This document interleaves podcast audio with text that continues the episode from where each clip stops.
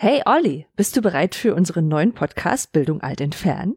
Klar, ich bin schon ganz gespannt, was wir heute alles lernen werden. Ja, wir haben wieder einige spannende Themen auf Lager. Wir werden uns heute mit ChatGPT in der Bildungswelt beschäftigen. ChatGPT? Was ist das denn? ChatGPT ist ein intelligentes Chatbot-System, das für die Bildung entwickelt wurde. Es hilft Schülern und Studenten bei der Bearbeitung von Hausaufgaben und Prüfungen. Oh, das klingt wirklich interessant. Ich bin gespannt, was ChatGPT noch alles kann. Ja, wir werden heute genau das herausfinden. Also bleib dran und lerne mit uns über ChatGPT und seine Rolle in der Bildungswelt.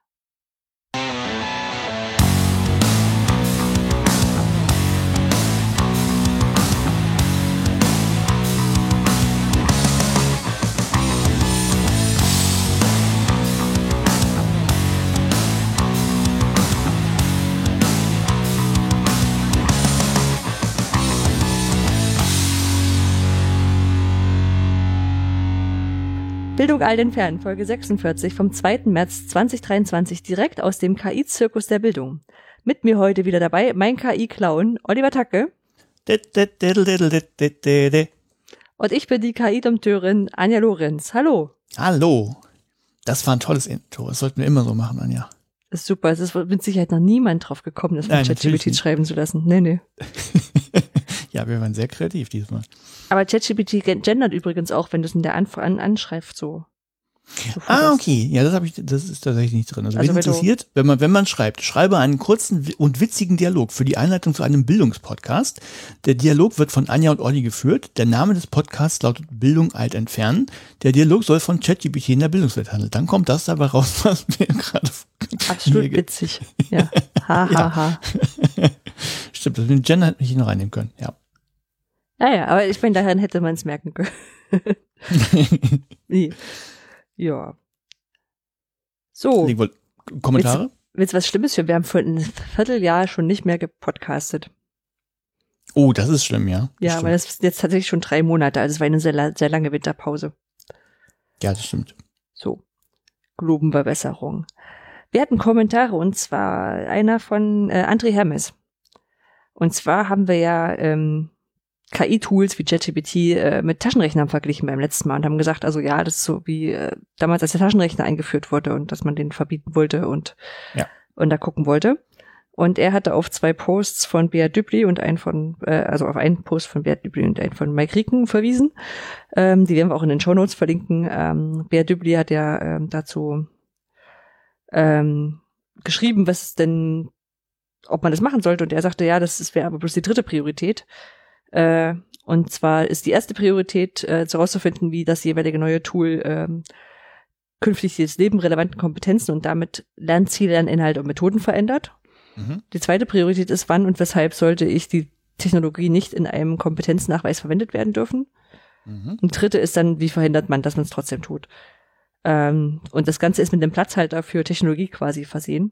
Ja ähm, weil das quasi bei jeder Technologie das gleiche ist. Also das ist mit einer Smartwatch genauso und wird mit Google Glass oder was auch immer dann als Brillenalternative oder wie auch immer kommt, genauso sein.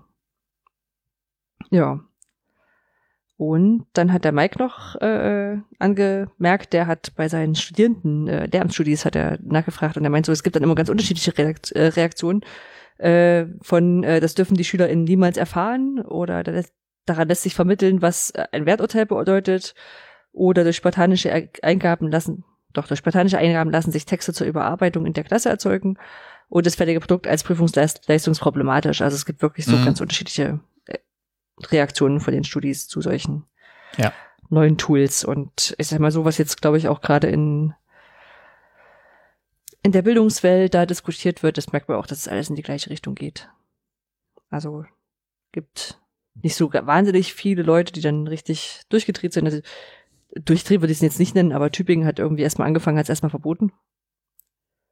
Äh, den Studierenden und den Lehrenden. Was ah, okay. witzig ist, weil die Lehrenden kannst du eigentlich gar nicht so, also durch die Freiheit von Forschung oh. und Lehre kannst du so quasi nichts verbieten. Was wolltest du denn, dass die Paper damit schreiben oder was? Keine Ahnung. Sie haben es erst, sie haben erst mal ein Stoppschild gemacht. Das ist so, ähm, aber also es ist ein bisschen undurchsichtig, weil wir natürlich alle die interne Mail nicht kennen und vielleicht ist es auch von der, von der Presse höher gekocht worden, als, ja. als es intern war. Aber ja, genau, aber das ist so keine Ahnung, wir, wir in, in Lübeck haben wohl, ich weiß nicht, ob es schon, schon fertig verabschiedet ist oder ob das erst noch im Entwurf ist, in den Eigenständigkeitserklärungen bei wissenschaftlichen Arbeit, äh, bei, bei, bei, bei studentischen wissenschaftlichen Arbeiten haben wir jetzt wohl dazu einen Passus drin. Mhm. Und zwar, dass wenn du KI-geschützte Tools nutzt, dass du es angeben sollst. Ja, Bruder, das ist ja okay. Also es ist nicht verboten und ja. ähm, ich denke, das äh, ist auch praktikabel. Und da gab es auch verschiedene verschiedene Argumente dafür. Also einfach auch so, um denen zu zeigen, ja, wir wissen, dass es sowas gibt. Ja, wir sind nicht doof. ähm, und äh, da möchte ich äh, gleich in dem Kontext gleich nochmal drauf verweisen. Äh, Christian Spannagel hat eine Übersicht Rules for Tools rausgegeben. Ich weiß nicht, ob du die schon mal gesehen hast. Äh, nee. Aber ich habe gemerkt, dass, dass Christian sich viel damit beschäftigt. Das ist mir auch Ja, ja, der, äh, äh da habe ich mich ich auch Ich habe auch noch einen, einen, Vortrag von Gabi Reimann auf meiner, meiner Liste von Sachen, die ich gucken will ja, und so. Ja, ja. Genau, ich also. Ich habe es nicht so detail verfolgt. Zehn, zehn, alle, alle, also so alle Leute von vor zehn Jahren kommen jetzt irgendwie wieder raus. äh, wobei es bei, bei Christian zumindest hängt es wohl daran, dass er jetzt kein äh, Dekan für Lehre mehr ist oder so. Ja, das heißt ja derzeit. Erzählt. Genau, er, er kann jetzt wieder machen. Ah. Also das, das, das scheint so zu sein. Aber ja, also mir ist es auch positiv aufgefallen, dass er da offen wieder, dass er sich wieder in die Diskussion einmischt. Oder überhaupt in eine. Genau. Und Christian Spannagel hat eben auch äh, äh, genauso was drinstehen hier, wie äh, sie sind für ihre Arbeit selber ähm, verantwortlich, ne? Also kann sich auf irgendein Tool schreiben und dann auch so, dieses, du musst es angeben. Mhm. Ja, und äh, ja, was die Leute dann draus machen, ist ja dann die andere Frage. Ja. Ja, dann, äh, wir, haben, wir haben noch einen Kommentar bekommen äh, von Michael, der hatte Probleme, äh, unseren Podcast übers Web abzuspielen, über das Webinterface. Das hat wohl bei ihm immer ausgesetzt. Und symptomatisch war es so, dass er halt ein paar Sekunden abgespielt wurden und dann hing es und dann musste er wieder zurückspringen und dann ging es wieder ein bisschen weiter. Und dann wieder, also symptomatisch ist das eigentlich, wenn die Verbindung nicht schnell genug ist und äh, dann ähm, ja, das, das noch nicht gecached ist, dann das dauert halt, weil du nichts, du kannst halt nicht springen, bevor der Browser das nicht in der Datei geladen hat, wenn man es als Datei runterlädt. Das passiert da eigentlich, ist ja kein richtiges Streaming. Und er sagt aber, es kann eigentlich nicht sein, weil die, seine Netzverbindung schnell genug ist. Ich weiß natürlich nicht, was bei unserem Server manchmal passiert. Hm. Äh, aber wir haben es beide ausprobiert, wir hatten auch keine Probleme damit. Genau, also falls weiß ich es nicht. Aber genau, falls noch jemand mal das Problem hat, äh, bitte gerne melden, dann können wir mal genauer nachschauen. Ja, vor allem, wenn es gelöst wird. Also ich glaube, wenn jemand das Problem dauerhaft hat, würde er unseren Podcast nicht mehr hören. Aber dann ähm, vielleicht gibt's ja in die Richtung was. Ja. ja. Genau. Und ansonsten äh, vielleicht für für zwei vielleicht interessierte Zuhörer die Info. Ich habe mal nachgeguckt, äh, weil wir die erste Folge hatten und wenn wir mit der Frequenz weiter aufnehmen, äh, ist am 17.12.2028 unsere hundertste Folge. Ja. Wisst Bescheid. Gut, aber damit wir, damit wir da auch hinkommen, müssen wir natürlich was tun. Und äh, wir haben ja heute noch ein bisschen was vor. Genau, wir wollen erst mal gucken, was es bei dir und bei mir Neues gab. Genau, dann äh, habe ich ein Paper, das habe ich getauft OER-TÜV. Mhm. Oder TÜV, wie manche sagen. Sagen Leute TÜV? Ja. Sind die sagen, älter als drei Jahre? als was? Sind die älter als drei Jahre? Ja. Okay. Sag's mir hinterher. Äh, genau, und ich habe mein Paper, was ich gelesen habe, genannt, äh, genannt Zehn Jahre nach Euphorie und Weltuntergang. Genau, dann haben wir eine Fundgrube mit ein paar Fundstücken. Genau, wir haben Politik, bisschen was zu OER. Ja, ganz kurz, genau. Veranstaltungstipps natürlich. Und eine Weltverbesserung, zwei Weltverbesserungsideen. Genau. Ja. ja. Dann erzähl mal, was los gewesen in dem Vierteljahr? Das ist echt schon ganz schön viel, aber ich habe tatsächlich, äh, also nicht so spektakuläre Sachen gemacht. Ich habe extra meinen ganzen Kalender durchforstet, was ich denn so in der ganzen Zeit gemacht habe. Ja, ne, weil dann so Weihnachten und Silvester und sowas ist ja so ja, eine gute gut, Zeit. Das, ja, das, ja. das ist natürlich. Also zumindest jetzt für, für Berichten. Ja, ne, ich muss jetzt nicht erzählen, dass wir Gäste zu Silvester hier hatten und so, also kann ich aber. Ehrlich, und sind Raketen draußen hochgestiegen. ja, wirklich. Verrückt. Hm. Und unsere Katzen waren nicht so erfreut. Hm. Ja, also nee, das ist weg. Nee, äh, tatsächlich bin ich gerade, ja, immer noch, also seit doch, das ging, ja klar, das letztes Jahr schon los. Ich bin gerade damit beschäftigt, unser Abiturjubiläum vorzubereiten. Wir haben ähm, äh, äh, 25. Jubiläum. 25-jähriges Jubiläum, tatsächlich, ja. Vor 25 Jahren habe ich Abitur gemacht. Krass, und, das ist ein ja, Vierteljahrhundert her. Ja, und äh, wir feiern jetzt ein Jubiläum und da bin ich gerade am Organisieren. Das heißt, wir machen äh, eine Dreitagesveranstaltung draus. Also, Was? Ja, ja, ja, ja, ja, ja, ja. ja. Also die müssen, muss man nicht bei allem dabei sein, aber es gibt halt im Wurfmittel, wo ich mein Abi gemacht habe, da gab es äh, eine Kneipe, die hieß Prösterchen und da waren wir, oder viele halt irgendwie jeden Donnerstag haben uns da getroffen. Die gibt es nicht mehr, an der Stelle ist jetzt aber ein Restaurant. Das heißt, äh, wir treffen uns dann die, an, dem, an einem Freitag im Restaurant, wer Bock hat und essen einfach was und äh, werden noch nicht so viele. Und ähm, Samstag ist dann so das Klassiker, der Klassiker, man äh, macht irgendwie eine, eine, Party und so. Und äh, Sonntag haben wir gedacht, für die Leute, die ihre Familien besuchen, vielleicht irgendwie Kinder haben und so, dann wollen wir auch noch was anbieten. Vielleicht will man irgendwie noch mal spazieren gehen, sich auch irgendwie die äh, Stadt angucken. Und falls es jemand hört, warte mal, das mal, nee, die Leute, die es hören, wissen es eh, die sind bei dem quasi im Orga-Komitee. Hm. Äh, so die Idee ist, dass wir am Sonntag nochmal versuchen, so einen Trip durch unsere alte Schule zu organisieren. Äh, sowas mache ich gerade. Das ist alles. Also ich habe Respekt vor Leuten, die Konferenzen oder irgendwie sowas organisieren, weil halt tausend Sachen an die denken muss, muss. Also erstmal, in unserem speziellen Fall, äh, hatten wir nicht von allen die Adressen. Mhm. Das heißt, du musst erstmal in, versuchen, also in, in Schleifen zu arbeiten, hier weg, also damit du nicht gleich alle anschreibst und dann sagst, hier, wir suchen noch die und die, und dann kriegst du 20 Antworten von, von den Leuten, ja, ja, hier ist die E-Mail-Adresse oder sowas. Also haben wir in Schleifen gearbeitet, und äh, dann hatten wir immer noch nicht alle. Dann hatten wir irgendwie doch so ein paar verschollene Telefonnummern. Dann hat man es erstmal mit einem SNS probiert und sowas. Äh, Briefpost haben wir tatsächlich eingesetzt. Und für die ganz Hardcore-Fälle haben wir sogar in dem ähm, diesem Anzeigen, also Wolf, jede, Stadt hätte ja so ein Anzeigenblatt, den Wolfenblatt heißt das Schaufenster, also wo immer Prospekte drin sind und äh, äh, Berichte so aus dem, was so, so vorgeht.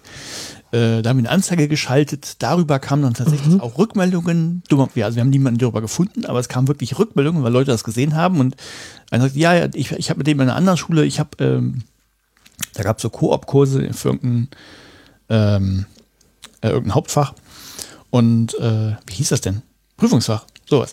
Und äh, ähm, dann gesagt, ja, der, der war damals da aktiv, fragt doch da mal nach, vielleicht wissen die, wo der äh, geblieben ist und so. Und wir haben alles gemacht, aber also, darüber kein Fund. Also solche, solche Sachen musst du da machen. Mhm. Plus dann natürlich jetzt irgendwie Räumlichkeiten abkaspern für die Feier und mit dem Restaurant klären, okay, habt ihr an den, dem Tag auch genug Platz und all solche Geschichten. Und äh, da muss natürlich jetzt noch final so eine Anmeldung machen, muss noch Geld eingesammelt werden. Das ist ein riesen Aufwand. Es ist unglaublich. Mhm. Also ich möchte, ich möchte kein Eventmanager werden. Okay. Das ist kein, kein Traum für mein, für mein nächstes Leben, Eventmanager. Das ist nichts für hm. mich. Hm.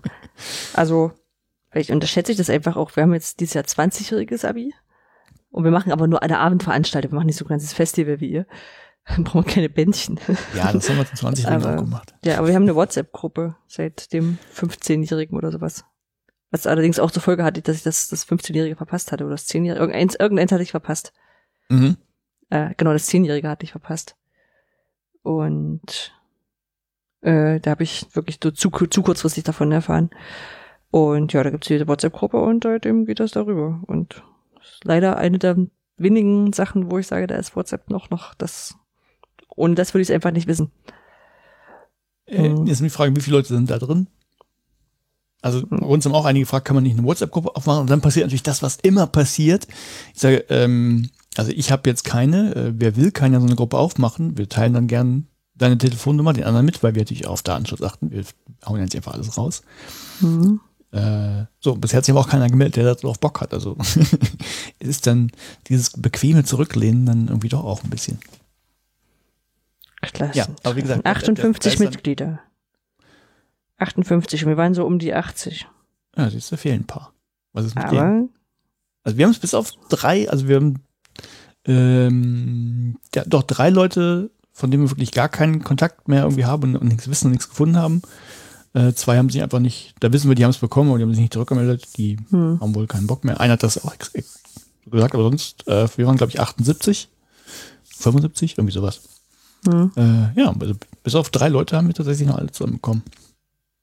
Auch nicht schlecht. Hm. Ja, sowas, sowas mache ich halt gerade auch. Aber wie gesagt, ist jetzt nicht das, wo ich große Freude dran habe. Aha. Ja, aber große Freude hatte ich an einem Konzert, äh, im, das war Mitte Januar, glaube ich, hm. äh, vom Rundfunk-Tanzorchester Ehrenfeld. Also Jan ja. Böhmermann und, und seine Band ja. quasi. Hm. Äh, war ganz witzig. War in der Sporthalle in Hamburg und äh, wer die kennt, ist wenn man spät kommt, äh, steht man hinten und es gibt keine großen Monitore, so man sieht halt fast nichts. Äh, war trotzdem witzig. Hm. Äh, haben wir hinterher erfahren, also sie hatten auch tatsächlich immer so, so zur Stadt passende Ehrengäste quasi in Bochum. Hm. Ähm, kannst du denken, wer da gewesen ist? Herbert Grönemeyer? Das glaube ich auf, auf Instagram gesehen. Achso, ja, ja hm. stimmt, genau, das gab es da. Äh, ja. Und in, in Hamburg war es Scooter. also HP Baxter. Scooter. cool.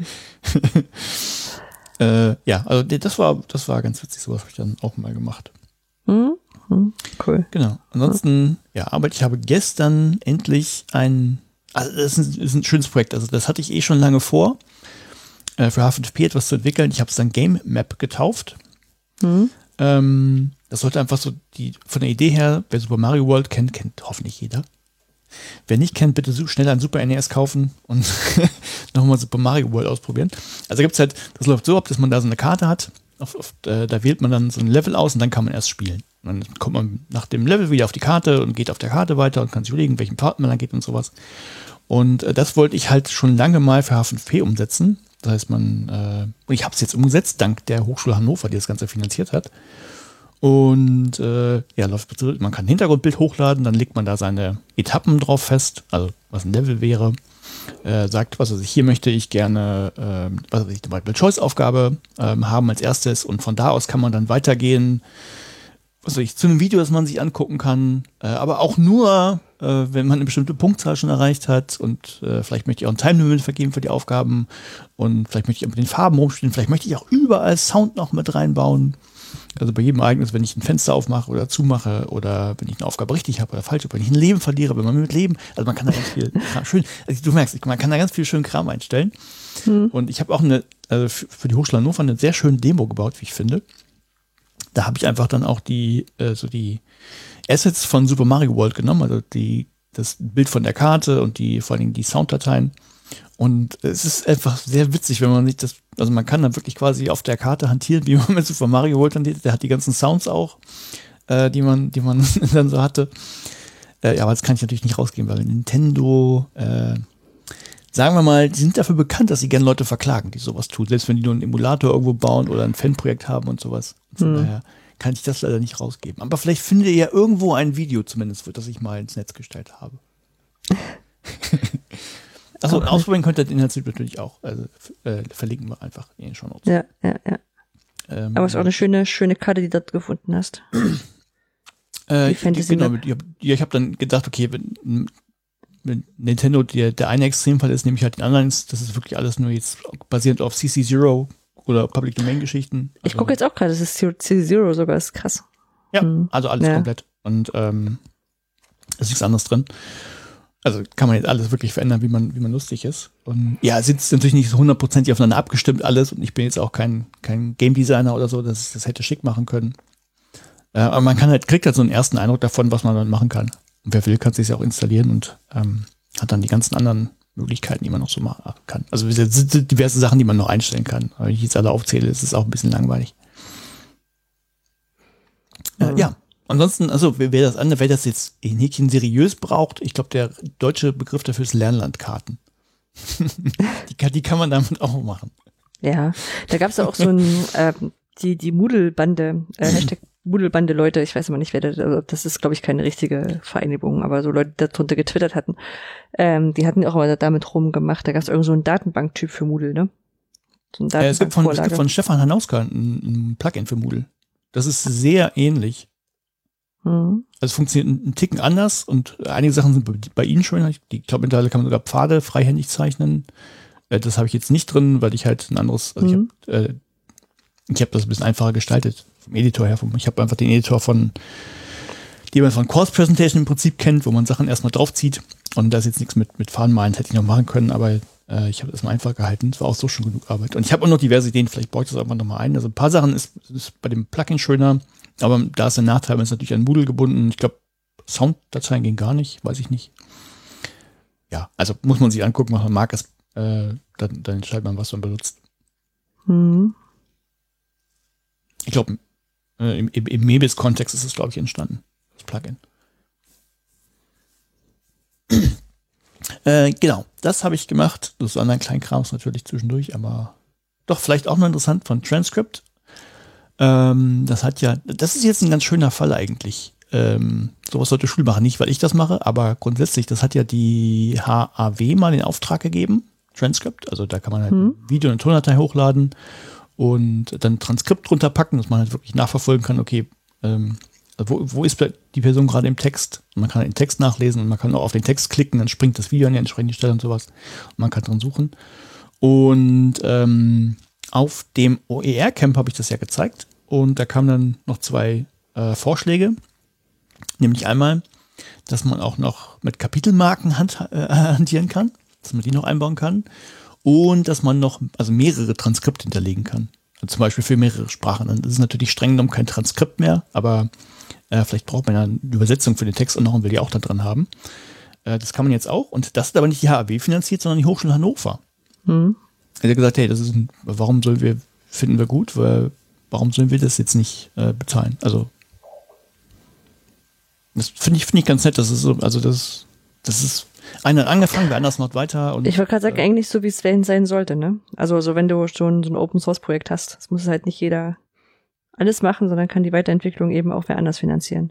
Genau, ein bisschen Kleinkram habe hab ich dann selber wieder noch mit, mit draufgepackt. Also ich habe quasi die eine API im Hintergrund gebaut. Also die wollte keiner haben, aber die ist jetzt da. Also wird es einfach einfacher, äh, das auch noch anderweitig zu benutzen. Also man kann den Inhaltstyp nehmen oder man nimmt halt nur den Transkriptteil, wenn man will, und baut den woanders mit ein. Also das, das geht dann relativ einfach. Nee, das ist einfach, das fand ich deshalb sehr schön. Deshalb wollte ich es noch erwähnen. Ja. Okay. Genau, ansonsten ist es auch nicht akut, äh, aber wir haben überlegt, ob wir vielleicht noch mal umziehen. Und ähm, wir waren gestern in der Hamburger Hafen City und haben, also wir haben äh, nur von außen mal Wohnungen angeguckt, kein, kein Besuch oder so. Einfach nur wir mal lustige Sachen, wir wollten mal gucken, wo das genau ist. Und witzigerweise ähm, tatsächlich ein Haus, das wir uns angeguckt haben, also, also kein Wohnhaus, also so mit Wohnung drin. Ein äh, Mehrfamilienhaus heißt das. ja. ähm, ist tatsächlich äh, direkt ein Nachbarhaus von einem, von einem Bekannten, das wussten wir nicht.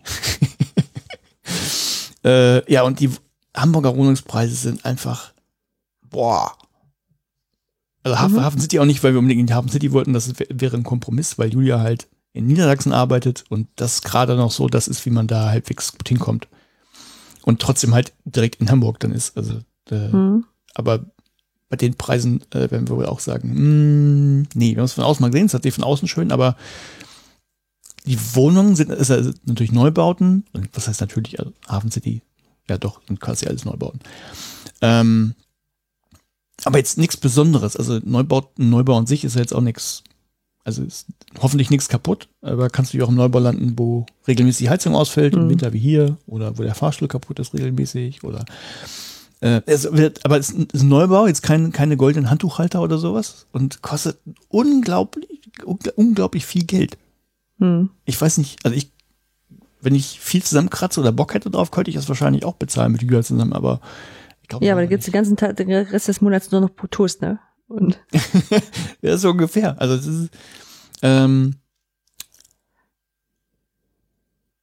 ein, ein, jetzt nur ein Beispiel vielleicht, ich weiß nicht, also wir haben ein, eine Wohnung, ja, wir auch drei Katzen haben und so, wir bräuchten zwei Büros irgendwo, dann sind das also eine Wohnung äh, mit 80 Quadratmetern, was jetzt für zwei ist okay, passt, mhm. mit zwei Büros, wenn dann, also, also quasi eine Vierzimmerwohnung, zwei Büros, das sind, dann kann man sich ausrechnen, sind die Räume auch nicht so groß und die kostet warm dann schon 2,7. Nee. Und ich glaube, die war 2,7, 2,6, 2,5.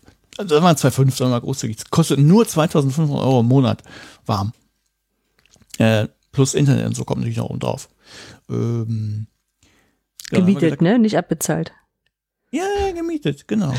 Und wie gesagt, das mhm. ist jetzt, das ist nichts, das ist, ist ein Neubau, ja, aber ist natürlich von der Lage her cool, weil wirklich, das ist im, ähm, im Barkenhafen von von Hafen City. Also äh, echt schön, ist im Prinzip so ein, so ein schmaler Streifen, eine lange Straße nur durch, links und rechts hast du Wasser, da ist ein Park dran. Äh, sind schon ein, also Nachteil, da ist natürlich noch nicht viel los. Äh, also du siehst, okay, da sollen mal Geschäfte hin, da ist aber noch nichts, noch Leerstand, also weil auch dann noch keiner wohnt, da hast du ein Henne-Ei-Problem. Mhm. Äh, wohnt keiner, will keiner ein Geschäft aufmachen, zieht keiner hin, naja. Ähm, MMM. So, äh, der Park ist schon schön, aber einfach heftig. Mhm. Ja, und dann, dann wenn, man, wenn man sagt, okay, vielleicht ein, doch ein bisschen größer und so, ähm, also das war dann, ich glaube, das war auch da, ich glaube, das Nebenhaus oder so. Das ist, da wäre eine 100 Quadratmeter Wohnung, die kosten aber schon 3100 Euro warm. Jeden Monat. Und wenn ihr euch irgendwo in dem Coworking Space mit einer 60 Quadratmeter Wohnung einbietet. ja, also äh, wahrscheinlich werden wir das nicht machen. Das, wirklich. Ja, der, also, Bekannte, ich, ich weiß jetzt, also der, der Bekannte, der wohnt, der, der ist wohl seit, seit Ewigkeiten schon in irgendeiner Baugenossenschaft, also der jahrelang schon irgendwie Anteile eingezahlt. Und deshalb hat er da halt eine günstige Wohnung. Ich glaube, sonst kriegt man die nicht. Es ist so krank. Also, ich fand das hier in Lübeck ja schon krass und da haben wir jetzt eigentlich vierstellige Mietpreise gar nicht erst angeguckt. Mhm. Also, also wir haben, wir haben schon mal so ein bisschen geguckt, aber nicht, äh, da hätte das richtig toll nee, sein die müssen. Haben wir, die haben wir jetzt auch, aber wir wohnen in Hamburg-Harburg. Wer Hamburg-Harburg mhm. kennt, wer, wer Salzgitter Lebenstedt kennt, ist so ähnlich. Nur mit ein bisschen Wasser. Ja. Ähm. Aber, aber, aber, aber, aber warum zieht ihr denn nicht nach auch, Niedersachsen? Wird dann auch zweistellig, bitte? Warum zieht ihr nicht nach Niedersachsen? Da müsste es doch einen Bruchteil davon kosten. Weil ihr in Hamburg wohnen wollt, stimmt's? Ja, ich will Aha, das. Ja, ja. Das ist das äußerste Limit. Ich wollte eigentlich schon nicht nach Harburg. Ich wollte gerne in meinem schönen Barmbek bleiben. Aber egal. Hm, hm, hm. ah, ja, aber es ist einfach krank. Also, die haben auch unsere Wohnung, haben die auch für äh, 200 Euro mehr weiter vermietet. Und die mhm. hat vorher nur 450 kalt bei uns gekostet oder so. Mhm. Also, das ist wirklich so die Hälfte nochmal draufgeschlagen. Und das ist, nee. Ja. Und, ähm, ja, also haben wir uns angeguckt und äh, werden wir wohl nicht hinziehen. Hm. Auch wenn es von der Lage her ist tatsächlich mit dem ganzen Wasser ist nett und ähm, Eins kann ich vielleicht noch erzählen. Also ich habe ja keine Ahnung von Architektur, aber da ist auch so eine Brücke, die rüberführt zu diesem, ähm, zu diesem der Barkenallee heißt ja auch, glaube ich, die Straße. Und da dachte ich, hey, wie cool dieser Designer ist, der, oder der Architekt ist, der diese Brücke gemacht hat. Der hat an zigtausend Sachen gedacht. Also da ist, der geht halt ähm, über die Elbe rüber, also auf, auf so ein, äh, was früher mal ein Anleger war. Und ähm, da sind schon Sitzgelegenheiten eingearbeitet in die Brücke, also mhm. auch echt schön und nicht nur Sitzgelegenheiten, sondern sogar mit so einer Rampe, wo man halt mit dem Kinderwagen oder vielleicht auch mit dem Rollstuhl irgendwie noch hochkommen kann. Mhm. Also wenn man sich da oben hinsetzen will und so aufgerichtet, also mit, mit Blick auf den, auf die Elbe quasi, echt gut. Und dann die Brücke ist jetzt auch, weiß ich nicht, äh, ich habe jetzt nicht gemessen, also sagen wir mal 100 Meter lang oder so und das ist zwischendurch, da, das ist mit Beton alles abgedichtet, dass man halt nicht auf der Straße laufen kann, aber zwischendurch sind noch mal, ist so eine so eine Stelle, wo dann nochmal so Freiraum gelassen wurde, auch schön gestaltet, dass man doch nochmal über die Brücke rüber könnte, wenn man dann auf der Hälfte feststellt, ah Mist, ich bin auf der falschen Seite oder sowas und hm. ähm, weiß nicht, fand ich cool. Also, wer auch immer der Architekt war, dachte ich, der hat sich was dabei gedacht, als er diese Brücke gebaut hat. Oder designt hat. Hm. Ja. So, äh, direkt zur Woche hin. Das, das äh, von mir. Ja. Was hast, was hast du gemacht? Ich, ich, ich, ähm, ja, dachte mal eigentlich so viel war es auch nicht. Geht so. Ähm, was passiert ist genau? Kurz vorm Jahreswechsel ist noch die Anmeldung vom EduCamp gestartet. Da kommen wir nachher auch in den Veranstaltungstipps nochmal dazu, das kann ich schon vorweg spoilern. ähm, Ralf und Steff haben da in Heide ähm, das so weit vorbereitet, dass sie gesagt haben, okay, wir können es auf alle Fälle veranstalten. Ne? Also es ist ja immer nicht so, mhm. nicht so einfach, das im Vorfeld zu sagen, wie viele Plätze können wir freigeben, wie viel Sponsoring kriegen wir, kriegen wir überhaupt Sponsoring. Ähm, aber da haben sie gesagt, okay, also jetzt kriegen wir es zumindest umgesetzt auf alle Fälle und da wurden dann die Plätze freigeschalten. Ja. Ähm, ja, so, so, ist aber wahnsinnig viel, habe ich ja jetzt mit der Orga gar nicht zu tun, außer dass ich immer also mir regelmäßig anhöre, wie läuft's? Aha, alles gut, können wir noch irgendwas machen? Habt ihr daran gedacht? Braucht ihr hierfür noch eine Vorlage? Ja, das, das sind so die Sachen. Ähm, dann habe ich im Januar, Februar äh, Einreichungen für das, die Content-Ausschreibung für es, äh, es, es ist die Plattform Orca NRW begutachtet. Mhm. Also Orca NRW ist, eine, ist die OER-Plattform für die, äh, Nordrhein-Westfalen für Niedersachsen, genau, deswegen heißt sie NRW, ähm, für Nordrhein-Westfalen und ähm, die haben schon eine ganze Menge an Fördergeld. Also die verteilen neun Millionen Euro, was, was echt viel ist, dafür, dass mhm. du denkst, dass ganz Deutschland, also die, die, der Bund irgendwie 14 Millionen dieses Jahr dafür im Haushalt vorgesehen hat, ist NRW mit neun Millionen schon ganz gut dabei. Ähm, und da konnte man sich drauf bewerben. Und ähm, ja, die mussten halt gutachtet werden von Leuten, die außerhalb von NRW wohnen, damit die sich nicht gegenseitig das, also mhm. ist ja irgendwie naheliegend. Ja. Und das war schon recht spannend. Da war jetzt auch vor ein paar Tagen die Jury-Sitzung dazu. Ähm, und was noch hervorzuheben ist, es mussten irgendwie immer, ich glaube, mindestens drei Hochschulen miteinander kooperieren. Also es ging nicht, dass jetzt eine Hochschule oder ein Lehrstuhl gesagt hat, ich mache jetzt ganz alleine was. Sondern musste es auch hochschulübergreifend machen. Man musste immer sagen, wer da adressiert wird und sowas. Also das war schon, schon alles ganz beeindruckend. Es waren, war jetzt unüberraschend, waren, waren relativ viele Projekte, die so um die 500.000 Euro waren in der, in der Fördersumme, weil äh, ab wenn du, wenn du über 500.000 Euro warst, musstest du ein paar, paar mehr Auflagen noch erfüllen. Ähm, da hat man schon ein bisschen gemerkt, dass da, aha, ja, kann man es schon gut hinrichten. Ähm, ja, das habe ich gemacht. Äh, was ich auch gemerkt habe, ich habe so überlegt, so, so, die hatten schon ein Raster vorbereitet, wonach du bewertest, ne? Mhm. Und ich habe bei mir noch bemerkt, was ich äh, relativ häufig auch äh, gemacht habe. Ich habe mir angeguckt, was haben die denn da an Stellen beantragt? Mhm. Und habe, weil ich wusste, das wird noch nicht die Entscheidungsrunde, bei Stellen, wo so ähm, unter 100 Prozent Förderung ist, ne? Also gerade 75 Prozent Stellen. Hast du angekündigt, dass man es aufstockt? Dann habe ich darum gebeten, ah. einfach mal zu schreiben, ob denn äh, auf eine Vollzeitstelle mit irgendeiner anderen Option aufgestockt werden kann für die Person. Also kann ja mit mhm. Haushaltsgeldern oder mit anderen Projektgeldern oder wie auch immer. Ähm, weil ich dachte so, das wäre jetzt vielleicht ja eine, so eine Idee, wenn man schon diese ganzen prekären Beschäftigungsverhältnisse hat und dann, ne, du wirst halt 75 oder 50 Prozent bezahlt, aber ist quasi trotzdem voll, weil nirgendwo ja. ordentlich Zeiterfassung passiert oder so. Ähm, und dann dachte ich, da kann man das ja zumindest dazu schreiben lassen. Habe ich auch in der Jury-Sitzung gesagt, äh, hatte auch zumindest ein paar Nicker auf der anderen Seite. Äh, ich habe auch gesagt, ich würde auch noch nicht mal dranhängen, ob ich dadurch, danach das Geld vergeben würde. Ne? Also ich würde das noch nicht mal als Kriterium machen, sondern äh, das mit einzufordern, einfach um das Bewusstsein dafür zu schärfen. Mhm. Und naja, manchmal hat man ja dann trotzdem so zwei Projekte und es kann nur einer von beiden werden und nimmt man halt dann das, was, was da ein bisschen mit gedacht hat. Ja. ja. Und andersrum, wenn die sagen, nö, bei uns kriegen generell alle nur 75 Prozent, dann ist das halt ein Statement. So. Ja. Das, ja, das fand ich, wie gesagt, da hatte ich auch so ab und zu gedacht, ja, das, das wäre vielleicht mir wichtig, so, das mal anzugehen. Ja. Gut, was hatten wir dann? Dann, äh, genau, beschäftige ich mich in letzter Zeit ein bisschen mit OER-Policies. Mhm. Ähm, einfach, weil wir ja dieses Projekt Future Skills haben, wo wir eine, Hochsch äh, eine, eine Plattform für alle Studierenden in Schleswig-Holstein bauen, die demnächst, äh, oder wie sind das jetzt richtig gesagt, die so ein bisschen ein Vorprojekt oder eine Grundlage oder ein, eine Vorlage dafür, dass demnächst in Schleswig-Holstein mit dem Digital Learning Campus noch was Größeres kommen soll. Mhm. Äh, ist auch schon ausgeschrieben, also ist jetzt kein Geheimnis mehr. Ähm, und ähm, ich denke, wenn wir da viel freie lizenzierte Inhalte drauflegen wollen, müssen wir auch gucken, dass wir so langsam die Hochschulen Richtung OER-Policy bringen. Äh, Nordrhein-Westfalen hat da jetzt auch schon, also durch OK NRW haben die jetzt auch schon angefangen, da Policy-Projekte anzustoßen. Da gibt's auch eine echt schöne Visualisierung. Ähm, und naja, wenn man das in dem Kontext mit anstoßen kann, dann sollte man das tun. Und da wir aber, also es gibt quasi noch keine zentrale Einheit, die dafür das Mandat hätte. Und bis diese existiert, äh, kann ich mich damit ein bisschen beschäftigen. Um dann, wenn da jemand kommt, zu sagen, so, ich habe schon mal geguckt, wir müssen das und das, das, das machen. Ja.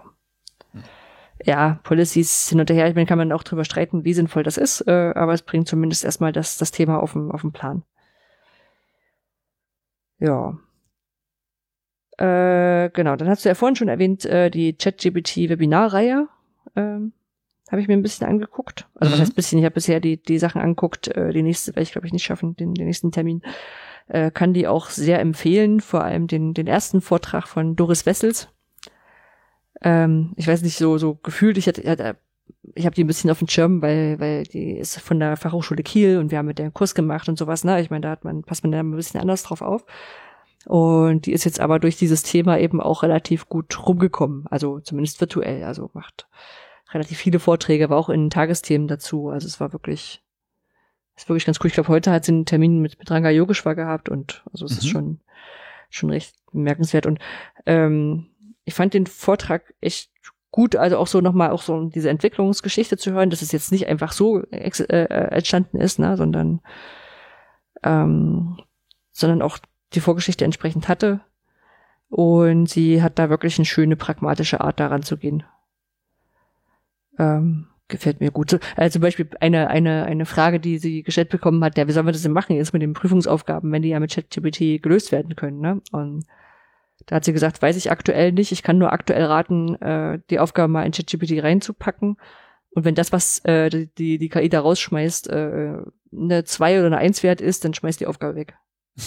also, und das fand ich, fand ich sehr, sehr gut.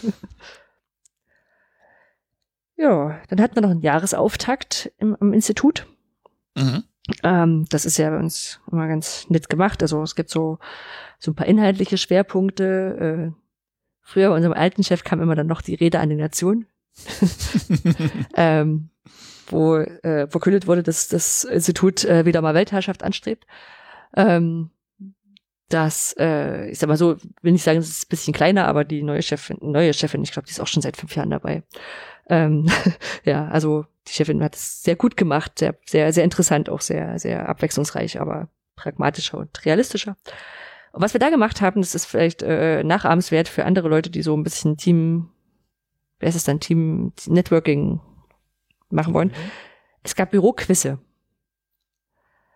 Jedes Büro von uns, wir arbeiten ja in Dreier-, Vierer-Büros, manchmal Zweier, ne? also so sind mehrere Leute im Büro, mhm. Sollte für sein Büro, für die Leute, die da äh, äh, wohnen, ja, die da arbeiten, ähm, ein Quiz entwerfen, wo man was über die Leute rausfinden kann. Und dann ist zu dem Jahresauftakt-Treffen, gab es dann so eine, wie so eine Rallye durch die Büros und man muss dann die Quizze lösen und das, weißt du, du warst immer ein Team mit deinem, mit deinem Büro mhm. und musstest dann die Quizfragen von den anderen lösen. So, oder Aufgaben. Also es war jetzt nicht vorgegeben, was du machst, aber es sollten zehn Punkte rauskommen am Ende. Ja. Maximal. So, und dann war schon, das, das war ganz cool. Also, weil auch so, man hat ja immer gesagt, okay, also das Billigste ist Multiple Choice, ne, oder Single Choice zehn, zehn Fragen und jeder hatte das aber irgendwie noch mal ein bisschen abgewandelt. Genau, ein bisschen was dazu Waren das nur kognitive Sachen oder gab es auch vielleicht motorische Sachen, dass man dreimal am Tisch laufen musste? Auch, auch. Also wir hatten, ah, sehr cool. Wir hatten, wir hatten einen, also wir hatten welche, die haben gesagt, äh, äh, wie war das hier, die Putzfrau war da und äh, hat alles durcheinander gebracht. Wir haben hier vier typische Gegenstände für uns und ortet das mal zu.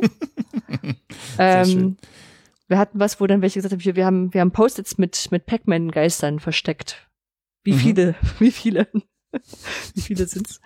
Äh, wir hatten bei uns, wir hatten bei uns im Büro, hatten wir an das, an das Whiteboard, hatten wir vier Spalten gemacht, zu jedem Spalt den Namen, ne? Und dann hatten wir Bilder ausgedruckt und mhm. die sollten dann zugeordnet werden, zu wem das passt. Also bei mir jetzt äh, Bildung alt entfernen zum Beispiel als, als Logo. Ja.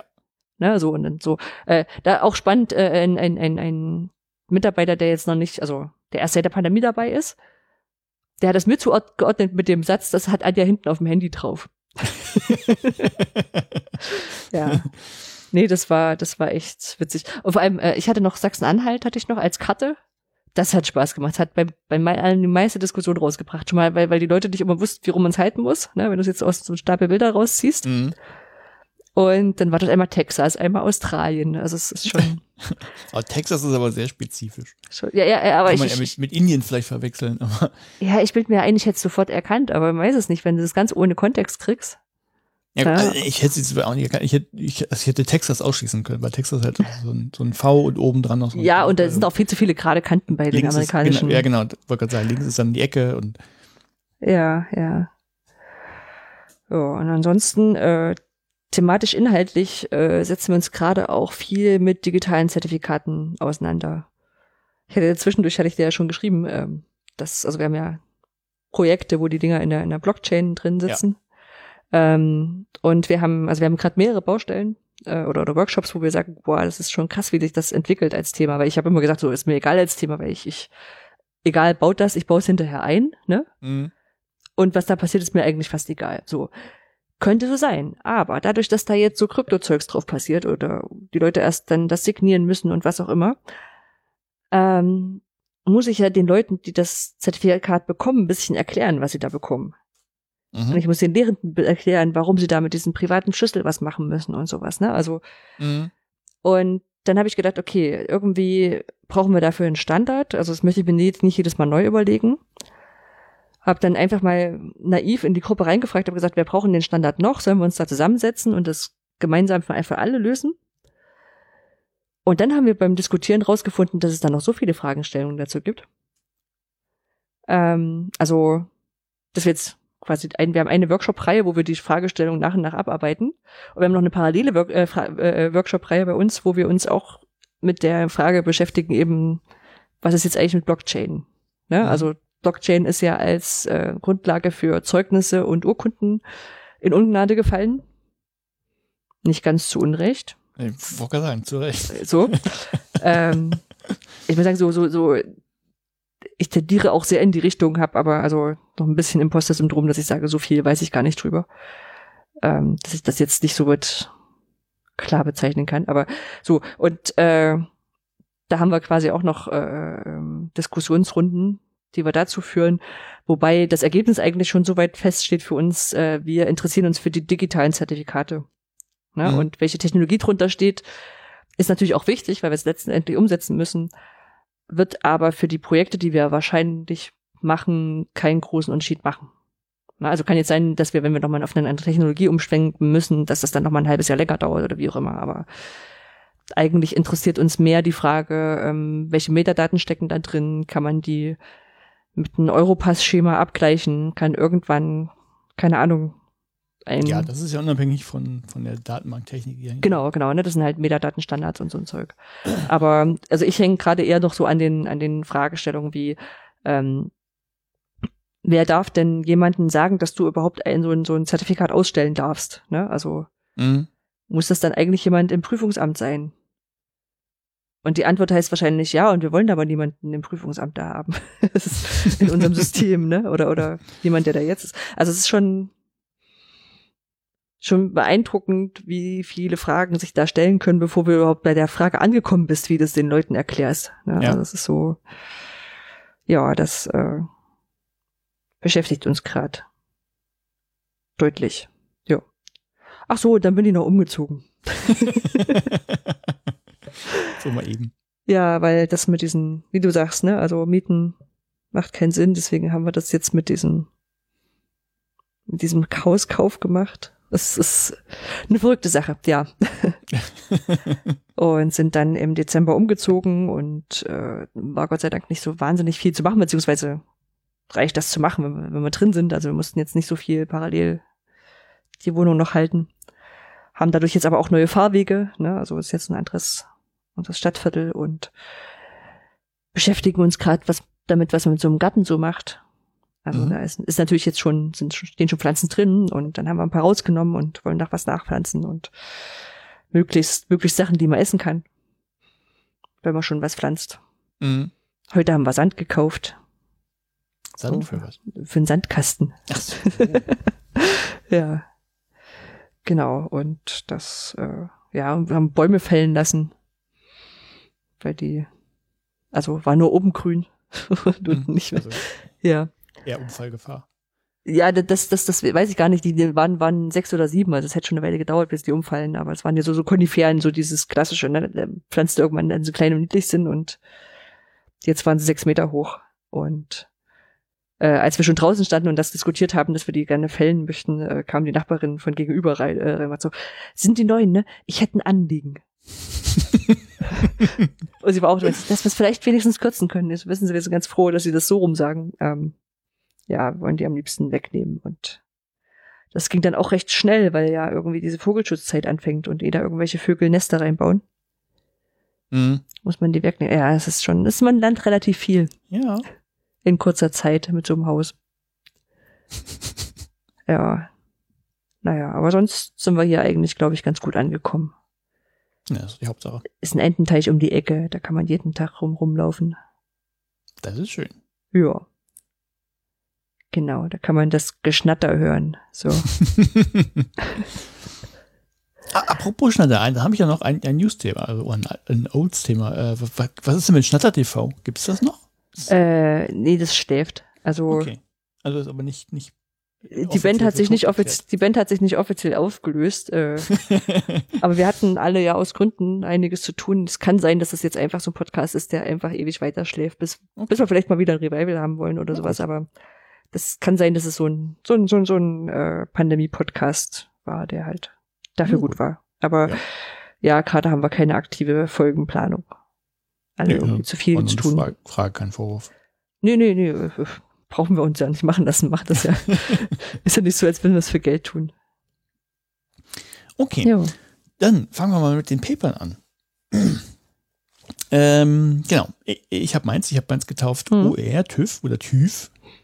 Die Geschichte ist kurz, also einfach nur, weil es, es heißt ja technischer Überwachungsverein, nicht Überwachungsverein, also müsste es ja auch TÜV heißen. So die Argumentation. Aha. Und sagen die Leute dann auch BAföG? Vielleicht sollten sie. Und vielleicht, ja.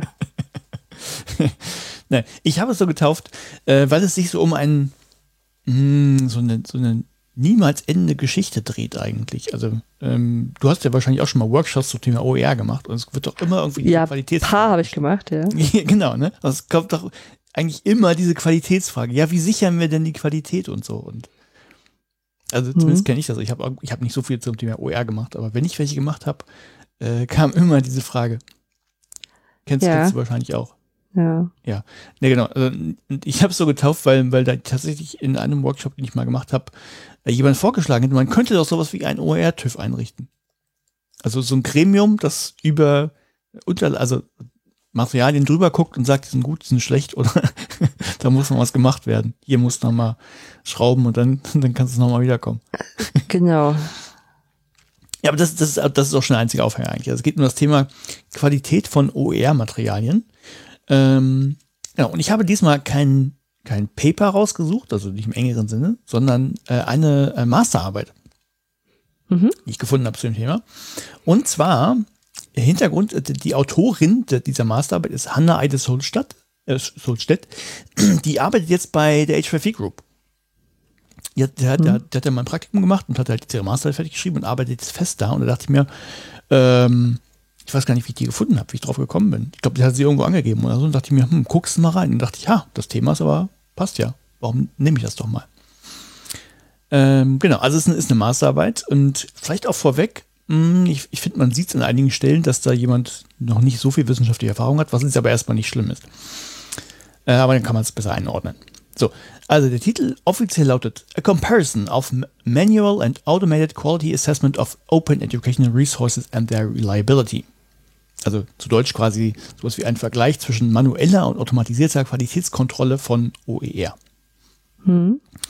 Äh, genau, hat sie halt ähm, geschrieben. Also, wen, wen das fragt, also ich habe meine Masterarbeit irgendwo veröffentlicht oder so, aber in äh, Norwegen an der Uni scheint das wohl, also von der Norwegian University of Science and Technology und die scheinen es wohl anzubieten. Ich weiß nicht, ob es immer gemacht wird, habe ich jetzt nicht hinterfragt. Äh, aber da liegen halt auch Masterarbeiten, die man sich angucken kann. Mhm. Äh, äh ja, nicht unter eine extra Lizenz gestellt oder so, also das eben guckst du nur, aber kann man sich angucken. So, und das habe ich gemacht.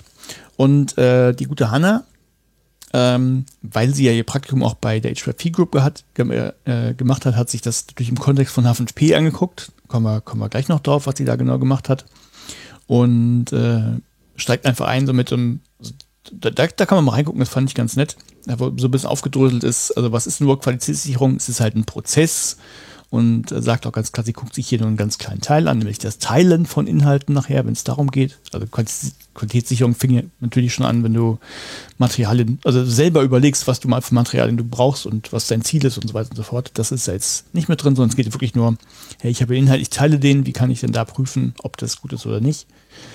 Und dann so ein paar Klassiker, äh, habe ich mir auch nie Gedanken drüber gemacht, aber ähm, so einfach so ein bisschen aufgeschrieben, was gibt es denn schon? Also es gibt natürlich sowas, so einen klassischen Nachteil, so eine manuelle Beurteilung. Also wenn ein Reviewer drüber guckt, ist zeitaufwendig. Äh, Reviewer zu finden ist quasi unmöglich. Das kennt man in der Wissenschaft schon, wo es irgendwie schwierig ist. Da machen Leute das ist ja kostenlos, habe ich gehört.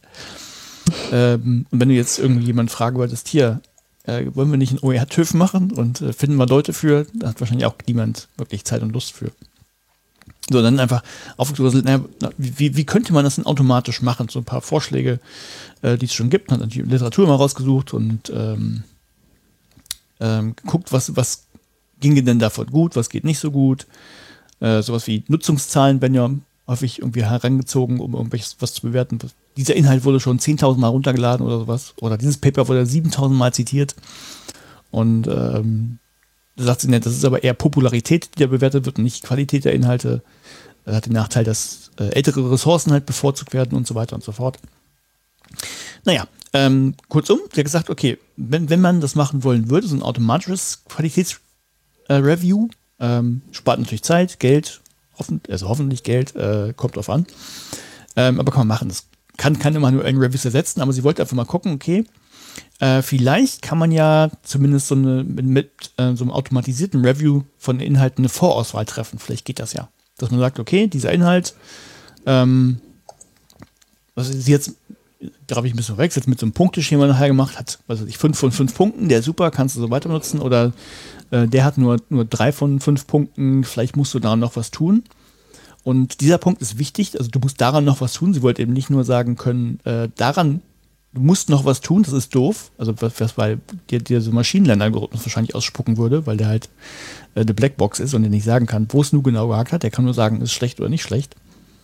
Ähm, hat gesagt, sie, sie möchte ein sogenanntes Whitebox-Verfahren haben. Also sie möchte, äh, dass der, ähm, also wie, wie dieser Wert zustande kommt, halt transparent ist, dass man eben auch dem, der Person mitteilen kann, äh, warum irgendwo Punkte fehlen zum Beispiel.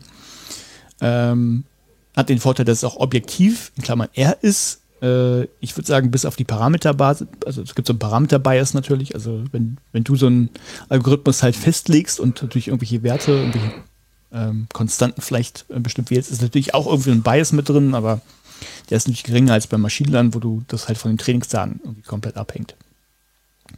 So, also kurzum, also die Idee war nach dem Vorgeplänkel, naja, Vielleicht gibt es ja so ein automatisches Verfahren, äh, das man ihm ranziehen kann, um schon mal grob einzuschätzen, ob was, irgendwas taugt oder nicht taugt und wenn nicht, woran liegt es denn? Was, was kann man denn verbessern? Das sollte halt so das, das Ziel sein. So, und dann ähm, hat sie im Prinzip zwei Fragen, die sie beantworten möchte in der Arbeit. Äh, ich glaube, die zweite, da äh, komme ich gleich drauf. Also die erste ist, äh, wie groß ist die Übereinstimmung zwischen einem Whitebox-Ansatz, eben so einem Ansatz, äh, wo man weiß, wie der funktioniert, und manueller Qualitätskontrolle? So, das ist so die große Frage. Und jetzt natürlich mhm. einschränken, weil, weil die Frage sehr groß ist, überprüft an Interactive Videos, also H5P äh, Interactive Videos. Das ist so, war so die, die Eingrenzung, mit der sie das machen wollte. Und die zweite Frage, ich glaube, die ist daher, äh, gerade jetzt auch wieder ein bisschen vor, aber ich glaube, die ist wahrscheinlich im Prozess entstanden und nicht vorher. Äh, wie zuverlässig sind, zuverlässig sind manuelle Reviews? Mhm. Also A, weil das auch eine riesengroße Frage ist und äh, äh, ja, B, warum, warum würde man das jetzt, diese Frage beantworten wollen, wenn man die erste Frage beantwortet? Ähm, ja. Gut, dann kommt, danach kommt noch so ein bisschen äh, so nochmal erläutert, was ist ein OER, äh, so ein bisschen Basics zum Qualitätsmanagement, äh, muss, muss wahrscheinlich rein. Und dann hat sie einfach gesagt, okay, ich fange mal an, zu gucken, was gibt es denn schon so für Qualitätsmanagementmodelle für den Bereich OER. Und unter anderem äh, habe ich jetzt nicht das Original rausgesucht, aber Kerstin Meyerberger taucht auch auf. Ja, die haben doch mal so ein, so ein, naja, wir haben so eine Forschungsgruppe OER-Qualität, ich weiß aber nicht, wie die hieß. Mit den Oldenburgern zusammen. Ja, die scheinen ein Paper ausgegeben zu haben, äh, wo sie so ein mhm. Bewertungsschema zusammengestellt haben. Ich habe es mir nicht angeguckt, aber fiel mir auf, den Namen kenne ich doch. Ähm, genau, dann hat sie einfach verschiedene Modelle verglichen, mal geguckt, ähm, wo gibt es denn Überschneidungen, weil das dann für sie halt die wichtigen Sachen waren, die sie ja irgendwie angehen sollte. Das waren eben sowas wie technische Faktoren auf der einen Seite, also was wie äh, ist das Ganze, äh, wie nutzbar ist es, also Usability, äh, wie auch immer man das feststellen will, dann Barrierefreiheit und Wiederverwendbarkeit. Das sind wohl die technischen Aspekte, die in, allen, in, den meisten Modellen genannt wurden. Und so pädagogische Faktoren gab es natürlich auch, das wäre so etwas wie die Darbietung des Inhalts, äh, und die Stütz Unterstützung von Studierenden. Das waren so zwei, äh, zwei häufige Sachen. Und interessanterweise habe ich gesehen, das ist so eine Tabelle auch in, in der Arbeit, Kooperation und Instructional Design, die tauchen nicht in allen Modellen auf.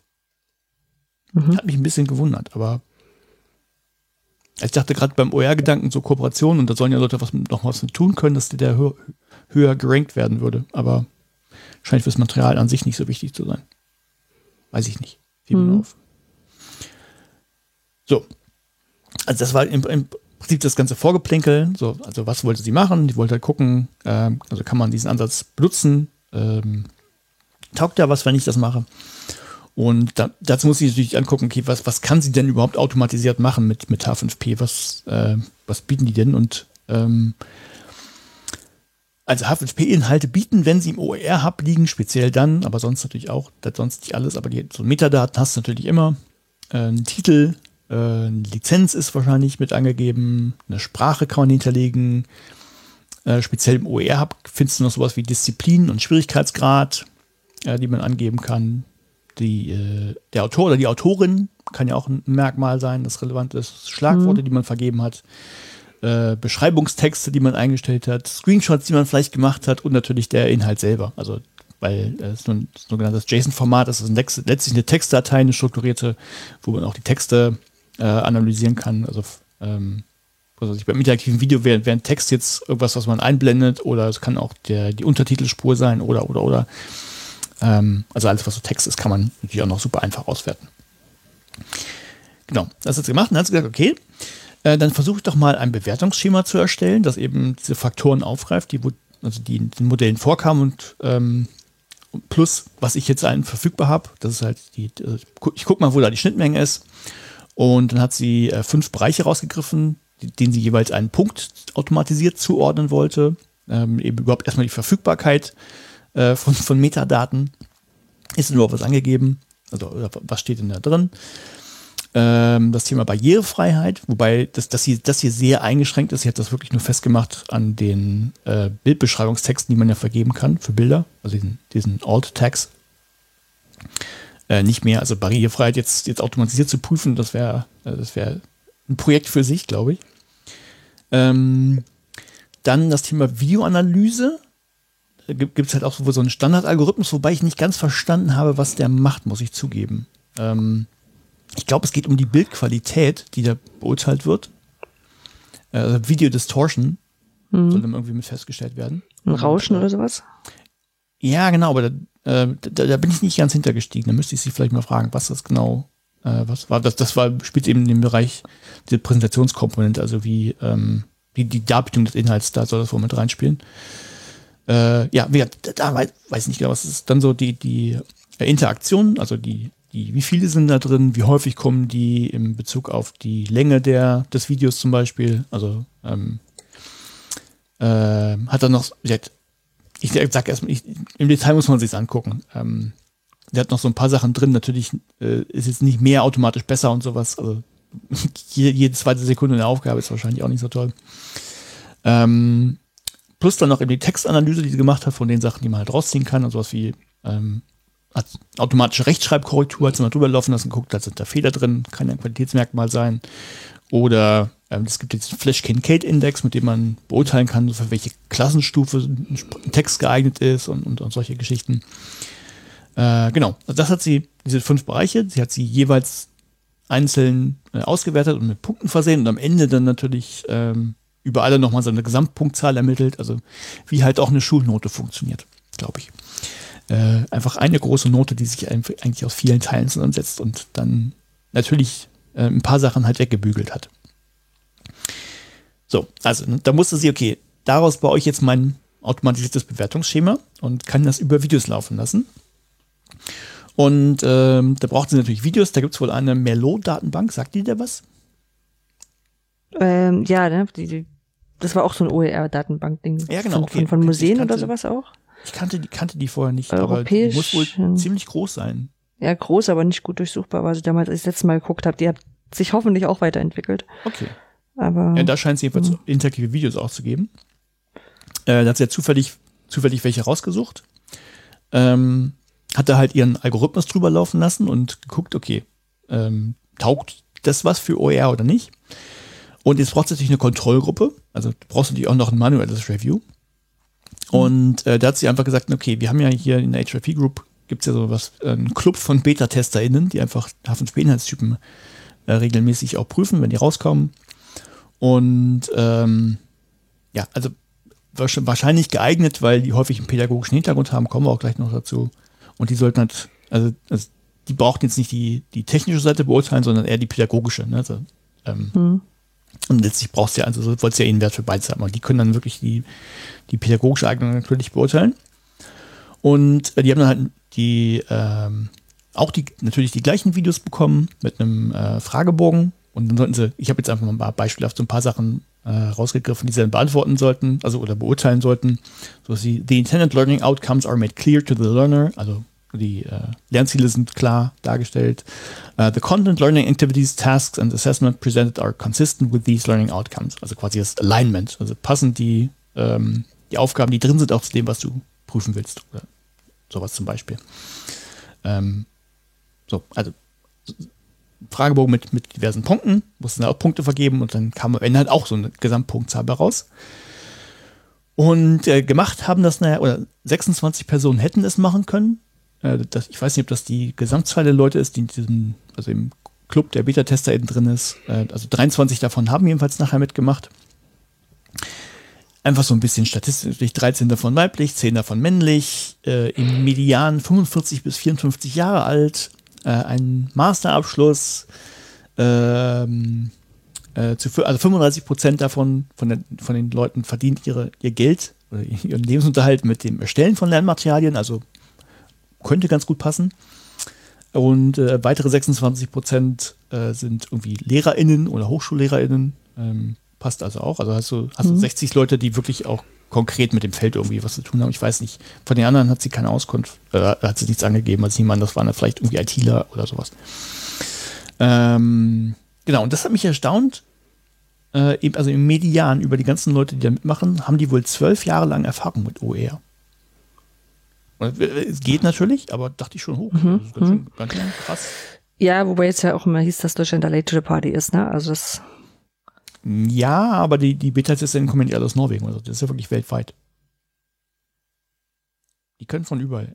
Mhm. Oder, oder, meinst du, Deutschland ist halt auch global? Ja, gut, das kann sein. Ja, ja Deutschland war, war global ein bisschen spät dran. So, und ja, wenn die jetzt alle nicht aus Deutschland kommen, sondern gerade aus so UK oder, oder, oder so, haben ja, okay. ganz gut Chancen. Ja, hast recht. Okay. Also auf jeden Fall ganz ordentliche Erfahrung auch. Ja, ja. Und ähm, so in Summe haben die sechs oder 23 Personen halt 107 äh, Reviews gemacht, also 107 Videos haben die sich angeguckt mit den ganzen Aufgaben und haben dann die Fragebögen beantwortet. Über 48 verschiedene Inhalte. So, jetzt kommt schon, jetzt kannst du, kannst du kurz rechnen. Äh, da kann sich ja irgendwie quasi so ein Video nur, können sich ja quasi nur zwei Leute so ein Video mal angeguckt haben. Äh, oder jeweils, wenn es 48 Inhalte waren, das stimmt. Also mhm. Ein Video ist von nur zwei Personen quasi gereviewt worden. Also kann man schon sagen, ja, okay. Hm ein bisschen dünn, aber sie, mehr, mehr war nicht zu machen. Genau, und dann folgt ein Haufen statistische Auswertungen, sowas wie, ähm, wie konsistent ist das denn in sich und so weiter und so fort. Also das muss man sich angucken. Ich habe da auch nicht alles verstanden, muss ich gestehen.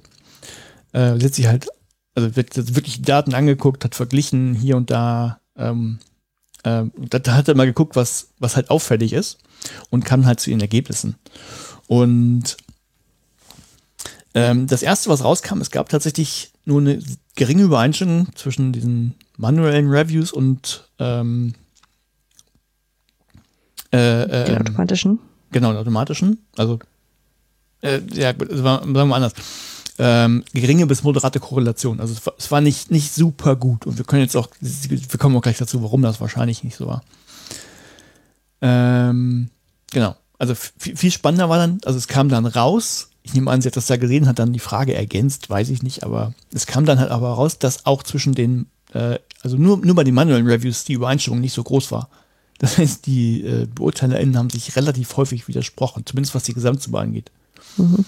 Ähm, also ihre erste Idee war auch gleich, okay, wahrscheinlich, vielleicht waren die Fragen auch ein bisschen unklar, vielleicht hätte, hätte man den Fragebogen vorher noch erläutern müssen und so. Und ja, ich wir zielen hier genau darauf ab und sowas. Naja, also gab es jedenfalls auch nicht, aber man, man kennt das ja eh, wenn, du, wenn man ein Paper geschrieben hat, kriegt auch ein Review. Der erste Review ist immer gut, der zweite ist immer schlecht. Mhm. Und dann kommt Reviewer 3. Ja, genau. Äh. äh, genau. Also, äh, also es war, war, aber nicht bei allen Fragen so, also bei, also bei, bei allen Fragenteilen. Die waren ja auch verschiedenen Punkten zugeordnet oder Unterpunkten und bei einigen gab es relativ häufig Übereinstimmungen. Da meinte sie, naja, das waren wahrscheinlich Sachen, die objektiver beurteilbar waren als, als äh, andere. Und äh, da ging es. Aber in, in, Summe halt, äh, ja. Äh, was noch aufgefallen ist, im, im, Schnitt haben Frauen wohl mehr Punkte vergeben. Wobei sie auch sagt, äh, ich glaube, das ist eher Zufall und vielleicht, vielleicht gibt es irgendeine Moderator-Variable, aber wollte es jetzt nicht groß aufhängen. Es ist halt nur eine Koordination gewesen, die aufgefallen ist. Mhm. Ähm, genau, ansonsten halt, naja, das Wichtige erstmal geringe bis moderate Korrelation zwischen dieser Gesamtpunktzahl äh, des Algorithmus, den sie da ähm, entwickelt hat. Wobei auch der, sie hat drei verschiedene Versionen, also den, nicht nur eine. Äh, Algorithmus heißt ja äh, letztlich eine große mathematische Formel, äh, die verschiedene Sachen zusammenrechnet und da kann man natürlich gewichten und so. Und äh, sie hat auch drei verschiedene getestet. Und bei einem gab es halt eben diese geringe bis moderate Korrelation immerhin. Also das ist so mhm. der, äh, das, das, Beste, was es, was es gab. Ähm, fügt, fügt dann selber natürlich auch noch so ein bisschen Kritik an, also was, was eben nicht gemacht war. Ähm, also der Algorithmus hat zum Beispiel das Fach überhaupt nicht betrachtet. Mhm. Ich nehme an, also sie, er, er, hat jetzt nur das erwähnt, ich nehme an, weil hat sich die Daten angeguckt und irgendwie gemerkt, die, das Fach könnte irgendwie noch ganz wichtig sein. Ähm, ja, und dann eben halt, was ich gerade sagte, also kein Training der Reviewer, also die, die hätten durchaus mal, ähm, also also vermutlich ist es so gelaufen, wie es auch beim Beta-Test ist, da bewusst, hier vielleicht eher unbewusst, dass man beim Beta-Test kriegt die halt häufig einfach nur Inhaltstypen und soll man machen und sollen dann, ähm, da läuft das halt so, dass die erzählen, also ich klicke, ich so, kriege eine Aufgabe, mach mal was damit. Okay, ich klicke jetzt hier und dann sprechen sie quasi und sagen, okay, ich, ah, ich würde jetzt erwarten, dass ich das passiert, wenn ich hier klicke und sie, sie kriegen halt bewusst nicht so viel gesagt und ich glaube, das ist hier wahrscheinlich auch gelaufen. Hier sind, hier sind ein paar Videos, äh, hier ist so ein Fragebogen, füllt das auch mal aus und wahrscheinlich hätte es mhm. nicht so gereicht. Ja, und dann natürlich, also äh, kann sie jetzt nicht unbedingt was für, aber sie sagte auch, also natürlich viel zu wenig Testfälle und auch zu wenig Reviews, um, um ähm, da jetzt groß was rausziehen zu können. Also man müsste jetzt einfach mit, mit mehr Leuten einfach machen. Ja. Ähm, ja, also ihre, ihre eigene Zusammenfassung war halt, weil es halt immer eine, eine geringe Korrelation dann, dann doch gab, zu dem besten Algorithmus, den sie dann hatte. Äh, ja, kurz und knapp könnte man vielleicht plakativ sagen, könnte gehen, aber im Rahmen der Masterarbeit kann man jetzt keine genauere Aussage treffen. das ist schon ein bisschen beruhigend, oder? Ich meine, Qualität von OER ist ja da relativ ein breites Thema, was auch immer wieder, ja, man müsste mal das und man müsste mal das, man müsste mal das. Wenn jetzt eine, eine, eine Bachelorandin ankommt und hätte so mit so ein paar paar Eckdaten gesagt, okay, klar, können wir einfach so machen und dann es hätte wird es raus. auch sehr gewundert, ja. Das, äh, ähm, also ich hätte es nicht für unmöglich gehalten, dass man dann sagt, so, boah, ich habe jetzt hier mal eingestellt und dann funktioniert das super, ne? Aber mh, hm, ich finde es schon unwahrscheinlich, aber es ist, wie gesagt, Meyerberger hat, äh, Kerstin Meyerberger hat ja in dem, ähm, in diesen, dieser Forschungsgruppe OER-Qualität oder wie auch immer die sich genannt hatten, äh, mitgewirkt und die haben sich ja das eine, sicherlich auch eine Weile angeguckt und dann wären mhm. sie vielleicht schon was, was gekommen. Also das, ja. Aber es ist ein schöner Ansatz, das so zu machen. Ja, ja, sie hat halt, also der, der Ansatz war ganz Bestimmt viel Arbeit. Ja, äh, die Arbeit sah noch äh, viel Arbeit aus, ja. Ähm, ah. Also sie hat es natürlich bewusst gemacht, eben bewusst so ein Whitebox-Ansatz, äh, wobei vermutlich, nehmen wir, nehmen wir es wie es ist, so ein Maschinenlernalgorithmus, wenn du den halt, wenn du Trainingsdaten hättest, äh, mhm. wahrscheinlich bessere Ergebnisse rauskriegst, aber dann weißt du halt nicht mehr warum. Und die Idee war ja, eben nicht nur so Punkte vergeben zu können, sondern den Leuten auch sagen zu können, ähm, guck mal, hier ist noch irgendwas, vielleicht kannst du es noch verbessern, zum Beispiel, du hast keine Metadaten angegeben oder sowas. Mhm. Das, das geht ja, also das ist ja easy peasy. Guck mal, du hast hier ganz viele Bilder, aber nirgendwo steht so ein Beschreibungstext. Vielleicht äh, wäre das gut, wenn du da nochmal drauf guckst. Ne? Richtung Barrierefreiheit ja. jetzt als, als Punkt und sowas. Oder du hast, wie ich habe hier 27 Rechtschreibfehler auf drei Seiten Text festgestellt. Äh, vielleicht musst du, also, ne? also das war ja das Ziel. Und dafür ähm, ging es, aber du kannst halt nicht über so einen so einen Score oder äh, da müsst du mal drauf gucken, aber ähm, so wie es jetzt ist, reicht es halt noch nicht. Da braucht man halt entweder also mehr, mehr Datenpunkte oder eben mehr Testfälle, um mal zu gucken, oder eben sowieso mehr Reviews und äh, Inhalte von mehr Review, Reviewern gewertet, um, um das Ganze valider zu machen. Ja. Ja, aber ich, ich fand es halt, wird, äh, wird, weil, weil es äh, vom, vom, also an der Arbeit selber waren übrigens, das hat mich, kann ich das, ja, kann ich erwähnen, also es waren relativ viele Vertipper in der, in der Arbeit drin. Also da hätte man auch was drüber laufen lassen können. Hm. Man, man, hat halt gemerkt, dass sie noch nicht so viel Erfahrung hat mit dem ganzen äh, also es war jetzt nicht so typisch strikt aufgebaut wie so ein Paper oder so oder wenn es gewöhnt ist, ne, mit hier ja, so genau. let, äh, genau. letzter Absatz der Einleitung baut äh, beschreibt den Aufbau nochmal und sowas, ja. Sowas ja, das hm. das auch, ne, aber auch so vom Aufbau, also so ein bisschen also man hätte also ich, ich hätte es ein bisschen anders strukturiert. Also muss ja nicht auch nicht besser gewesen sein, aber es war halt hier was, und dann kam das gleich an der, an der späteren Stelle quasi nochmal und dann nochmal und Ja, also nie, nicht tragisch, aber mhm. ähm, ich fand, ich fand halt cool, dass man, was man jetzt mit sieht, okay, hier kam wirklich also raus, ja, okay, äh, wollte ich machen, aber es funktioniert nicht. Ist aber nicht schlimm. Ne, das passiert halt in der Wissenschaft ja auch tagtäglich und da kriegt man mhm. immer nur die, hey, äh, was weiß ich, wir haben das und das gefunden und viel cooler und ja, das war halt hier nicht. Ja, ja, ja. Gut. Äh, ich habe mal noch aufgeschrieben wegen wegen Qualitätschecks für, für, für OER. Äh, war mir eingefallen, dass Nele Hirsch hat dazu mal die oercheck.de Seite gebaut, mhm. wo du selbst checken kannst. Aber die URL hat sie, glaube ich, irgendwann mal wieder entmistet. Also die ist jetzt wieder weg. Ähm, es gibt aber noch zwei Seiten, die auch äh, Selbstchecks, äh, so Schnellchecks für, für OER haben, Qualitätschecks. Äh, von einmal eine von Twillo und eine von, von, von äh, was ist das hier, äh, BPB, äh, Bundesanteile für politische Bildung. Ja? Das ist eine Checkliste, die du selber abarbeiten musst. Genau, wo du zumindest mal selber mhm. gucken kannst, ob das alles stimmt, weil äh, ich muss ganz ehrlich sagen, ja, bei Workshops kriegt man diese Frage echt häufig. Mhm. Und da kannst du entweder sagen, ja, musst du dreimal drüber lesen lassen, oder du machst halt so einen großen Prozess auf, aber die ist meistens nicht sehr hilfreich für die ersten, für das erste Kennenlernen von OER. Ne? Ja. So das, und ähm, ich will nicht sagen, damit wirst du die Frage schnell los, aber das ist schon manchmal hilfreich, wenn du sagen kannst, da gibt's Sachen, da können, kann man mit einsteigen. Mhm. Und dann sehen die so eine Checkliste, den, aha, ja klar, das kann ich mir dann angucken. Und dann kann man produktiv an anderen Themen weiterarbeiten. Weil, wie gesagt, also ja, es ist ein Thema, aber das ist nichts, was sich mit so einer Anfängergruppe gut bearbeiten lässt. Ja.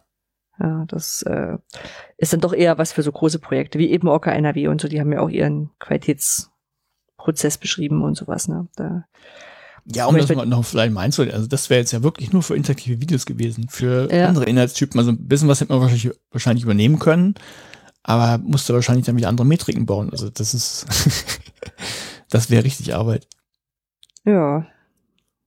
Ach.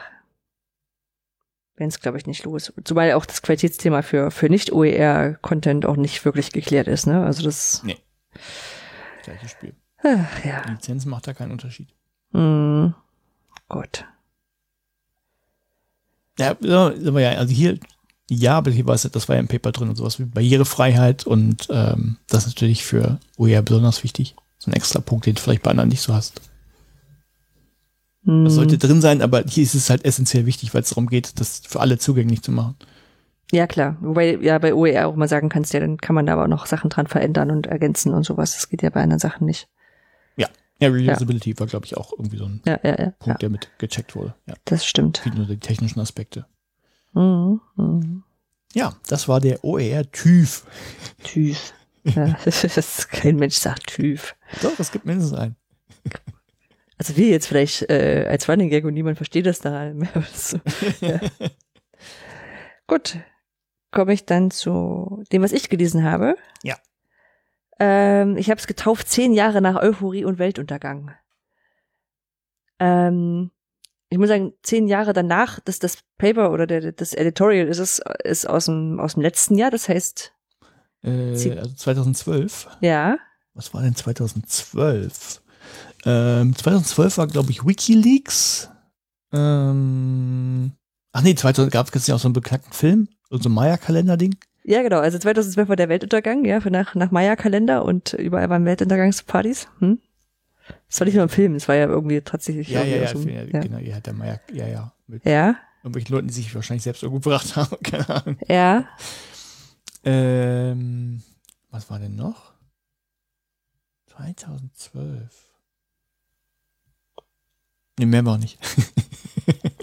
also, die Euphorie war, äh, also ist in Anlehnung an Euphoria von Urine. Das war der ESC-Song-Sieger für das diesem Jahr. Ach, da, ja, da bin ich doch raus. Ja, ähm, gut, aber, aber 2012 und deswegen passt inhaltlich, äh, war das Year of the MOOCs. Ach, tatsächlich, mit dem New York ja. Times äh, Cover. Genau, es gab ein, ein, ja, ein, nicht ein, New York Times, äh, Time Magazine. Doch, doch, New York Times war's. Äh, New York Times war's. Ja? Äh, New York Times hatte den, den Artikel Year of the MOOCs und der wurde, glaube ich, okay. die nächsten zwei Jahre in jeden MOOC-Artikel in der Einleitung benannt. Ja. genau, von äh, Laura Papano. Äh, Fun Fact, ich habe mich, äh, also ich habe das gelesen mit richtig drüber gestolpert, weil ich immer nur Papano gelesen hatte und das irgendwie im Kopf dann immer ein Mann war. Ähm, genau, also MOOCs äh, sind in diesem Jahr hochgekocht.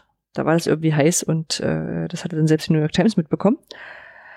Und ähm, dieses äh, Editorial, was ich da gelesen habe, also es ist kein, kein peer-reviewtes Paper, ne, sondern nur so mhm. ein, also keins, was jetzt die, die gleichen Kriterien durchgeben muss äh, wie, wie alle anderen Sachen, äh, hat sich eben diesen Zeitraum der zehn Jahre mal angeguckt für einen ganz kleinen Ausschnitt von der MOOC-Welt.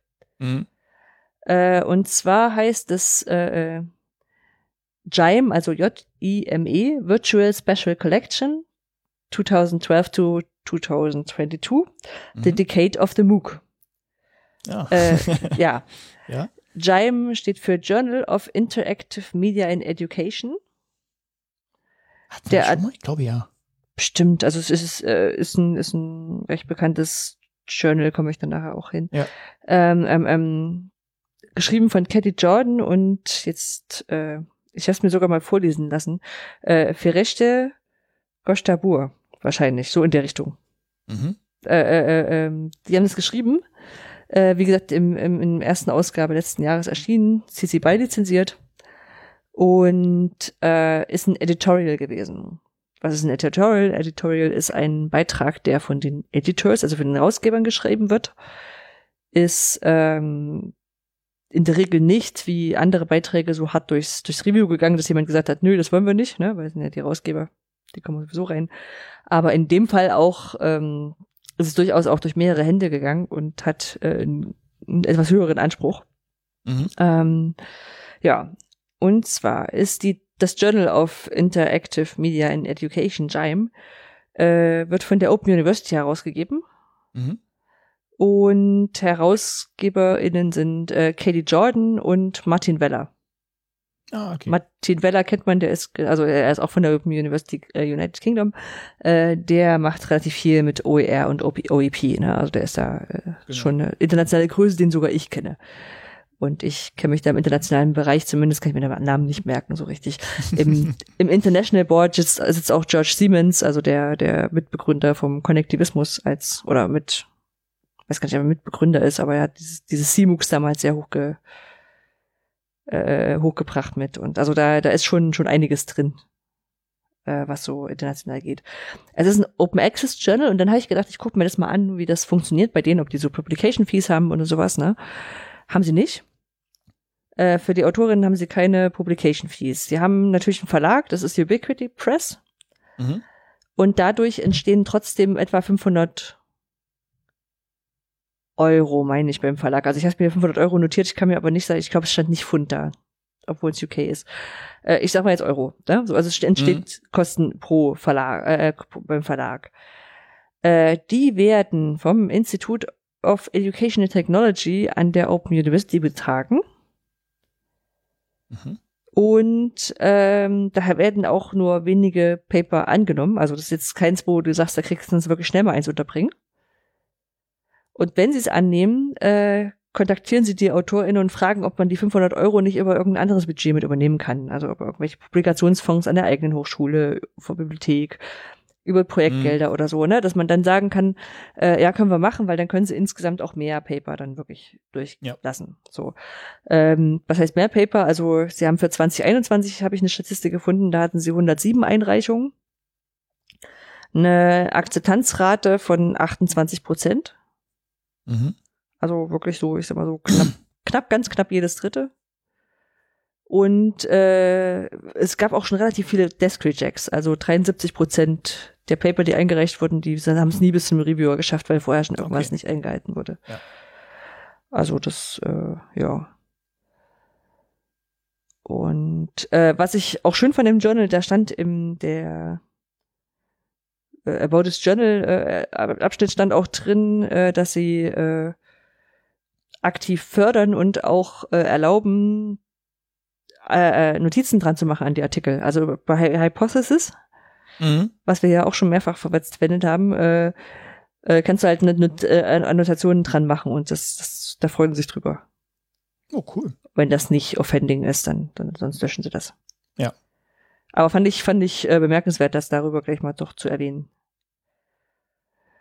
Genau, so. Und die haben sich halt die zehn Jahre MOOCs in dem Journal angeguckt.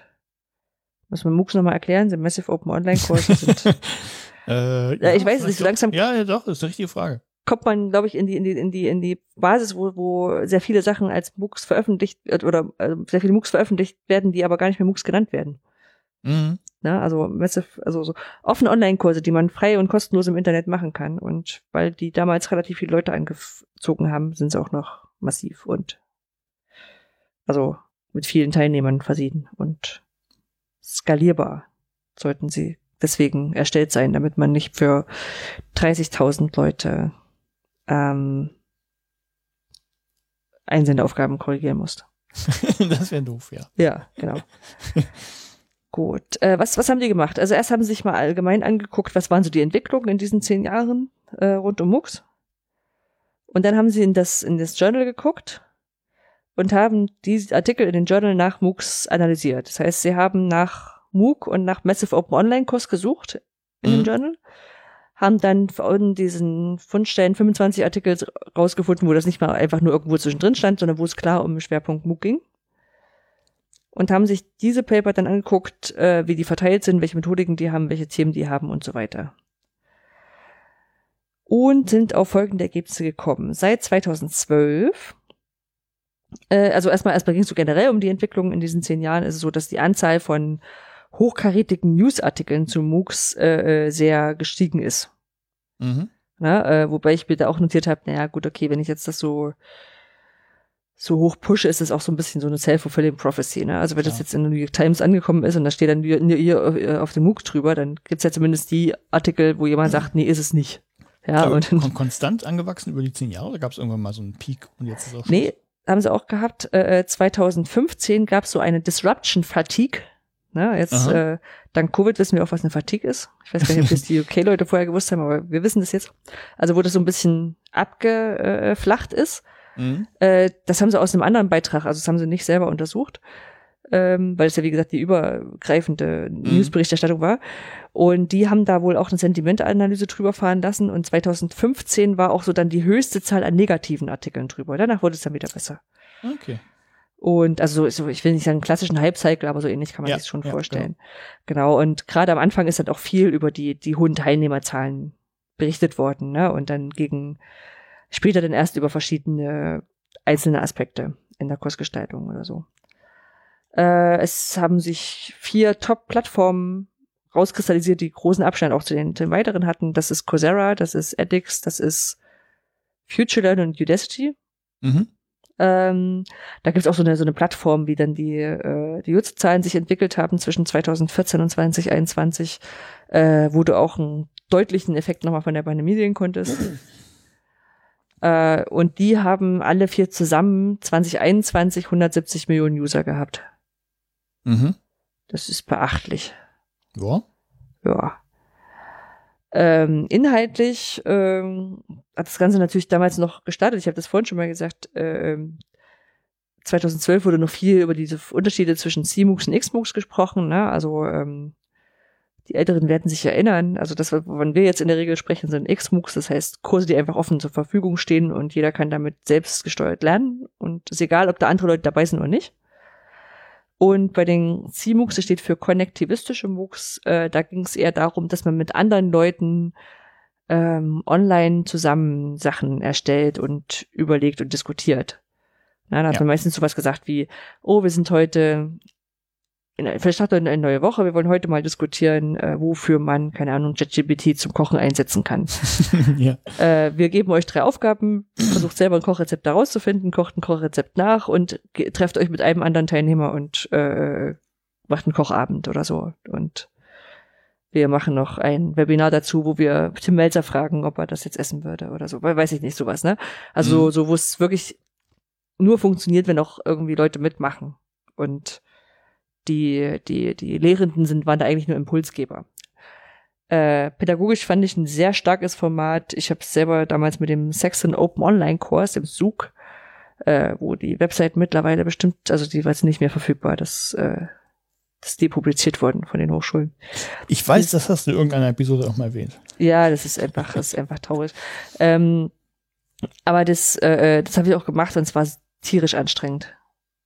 Also weil du ja auch äh, als Lehrende damit mitlesen wolltest, ne? Und mhm. dann äh, wolltest du am Wochenende, äh, am Ende der Woche eine Zusammenfassung schreiben und das war, es war anstrengend. Es war super spannend, super, super aufregend, aber super lehrreich, war wirklich, wirklich eine intensive Zeit, aber es ist, ich muss es auch nicht wieder haben, glaube ich. Mhm. Also so schön das war, aber das, nee, schaffe ich nicht mehr. Nicht zu alt für.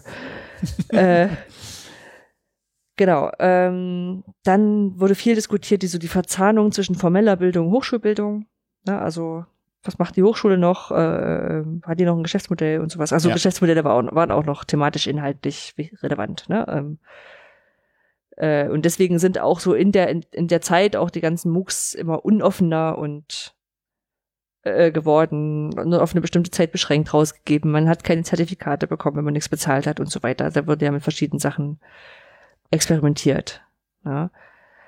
In dem Paper, wenn ihr euch das mal angucken wollt, nachdem ihr es gehört habt, äh, gibt es eine schöne Timeline, wo man auch so sieht, welche, welche Plattform wann entstanden ist, wie viel User die hatte, äh, wichtige Kennzahlen und sowas.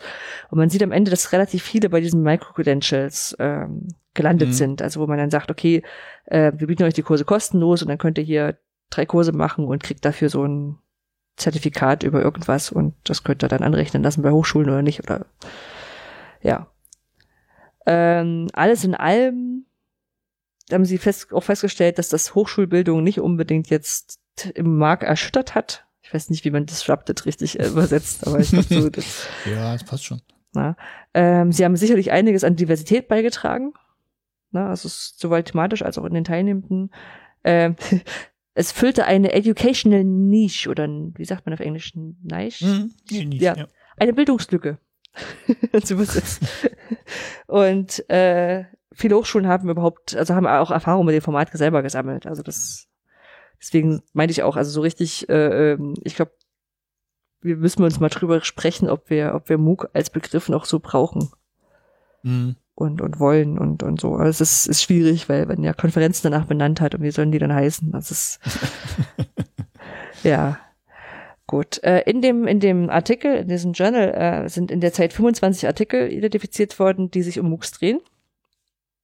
Ähm, die waren so in dem ganzen Zeitbereich ganz gut verteilt. 2020 gab es nochmal so einen Hochpunkt mit fünf Papern. Also jetzt aus meiner Interpretation auch viel raus aus der, aus der Pandemie-Diskussion. Und die 25 Paper sind von 56 verschiedenen AutorInnen geschrieben worden. Mhm. Also, naja, so zwei bis drei pro Autor. Waren auch äh, namhafte Autorinnen dabei, also wie gesagt, die sogar ich kenne, die ich mir gemerkt habe, Mahabali, Carolyn Cronin, Martin Weller, wobei ich da jetzt auch weiß, dass Martin Weller selber Editor war. Ähm, da ist es jetzt nicht so weit weg. Ja. Na, aber das äh, sind schon, ist jetzt nicht schon ein Wald- und Wiesenjournal, wie wir vorhin auch an den Ablehnungszahlen gesehen haben. Äh, zweite Artikel gehören auch zu den meistgelesenen Artikel in dem Journal überhaupt. Das ist einmal Daniel 2012, ich habe mir nicht rausgeschrieben, es war, war, war ein kritischer Artikel zum MOOCs generell. Mhm. Ähm, der hat 22.000 Views und Downloads gehabt. Und Scandon, McAndrew und Oshida hatte noch immer noch über 5000 Views und Downloads, wobei ich sagen muss, dass, View, äh, naja, Aufrufzahlen und Runterladzahlen ähm, sagen ja immer nicht so viel aus, aber andere Zahlen hat man halt sowieso nicht. Also die haben auch die ja. anderen Leute nicht. Hat man auch nicht in, in Closed Access Journals. Ja, also das, da kannst du vielleicht noch Verkaufszahlen nehmen, aber durch die, durch die Abos von den Bibliotheken sagen die auch nicht viel aus. Ähm, es waren 18 empirische Paper und sieben Review- und Positionspapier. Und am Anfang war das Ganze eher so literaturbasiert und theoretisch, ist auch nachvollziehbar. Dann kamen so empirischere und differenziertere, also ne, Case Studies und dann ähm, mit Schwerpunktthemen. Ähm, sie haben versucht, das Ganze nach Keywords äh, zu clustern, um mal zu gucken, ist allerdings schwierig, weil sie ganz viele Keywords hatten, die nur in einem Paper vorkamen und dann kann sie ja schlecht klaspern. Äh, daher haben sie nochmal die Software in Vivo drüber laufen lassen, wo man so selber händisch nochmal Cluster machen konnte. Und da haben sie eine schöne Grafik dazu gemacht. Äh, ich lese jetzt mal beispielhaft ein paar Themen vor. Äh, OEP and Social Justice, äh, MOOCs for Professional Development oder MOOC as Research Tool. Ne? Also dann mhm. konnte man, haben sie danach die, die Paper mal eingebaut und dann sieht man zum Beispiel, dass so ähm, MOOCs für, für Sprachenlernen dann erst relativ spät dabei waren. Äh, dafür MOOCs, äh, ja genau, MOOCs in, im, im, im Kontext von ActTech, da gab es ein Paper ganz am Anfang der Zeit, ne, weil das dann hinterher nicht mehr so relevant war. Das äh, kann man aus der Grafik wirklich schön rauslesen. Bei den Themen haben sie dann insgesamt vier Cluster identifiziert, wobei ich sagen muss, das ist so ein Ding, wo ich, glaube ich, bei einem Review gesagt hätte, ist aber ganz schön schwach, das hätte ich nochmal neu durchgeschickt. Ähm und jedes Cluster haben sie einzeln beschrieben und im Paper kurz benannt und dann zu jedem Artikel, den sie da zuordnen konnten, gesagt, was drin stand. Das kann man sich dann durchlesen, mhm. das mache ich jetzt nicht bei jedem der 25 Artikel. Äh, die vier Themen waren die Einordnung von MOOCs generell, Lernkonzepte und Rollen, MOOCs und Sprachen und Benutzerfreundlichkeit und Inklusion. Mhm. So, ähm, da, äh, Moment, Moment, mal gucken.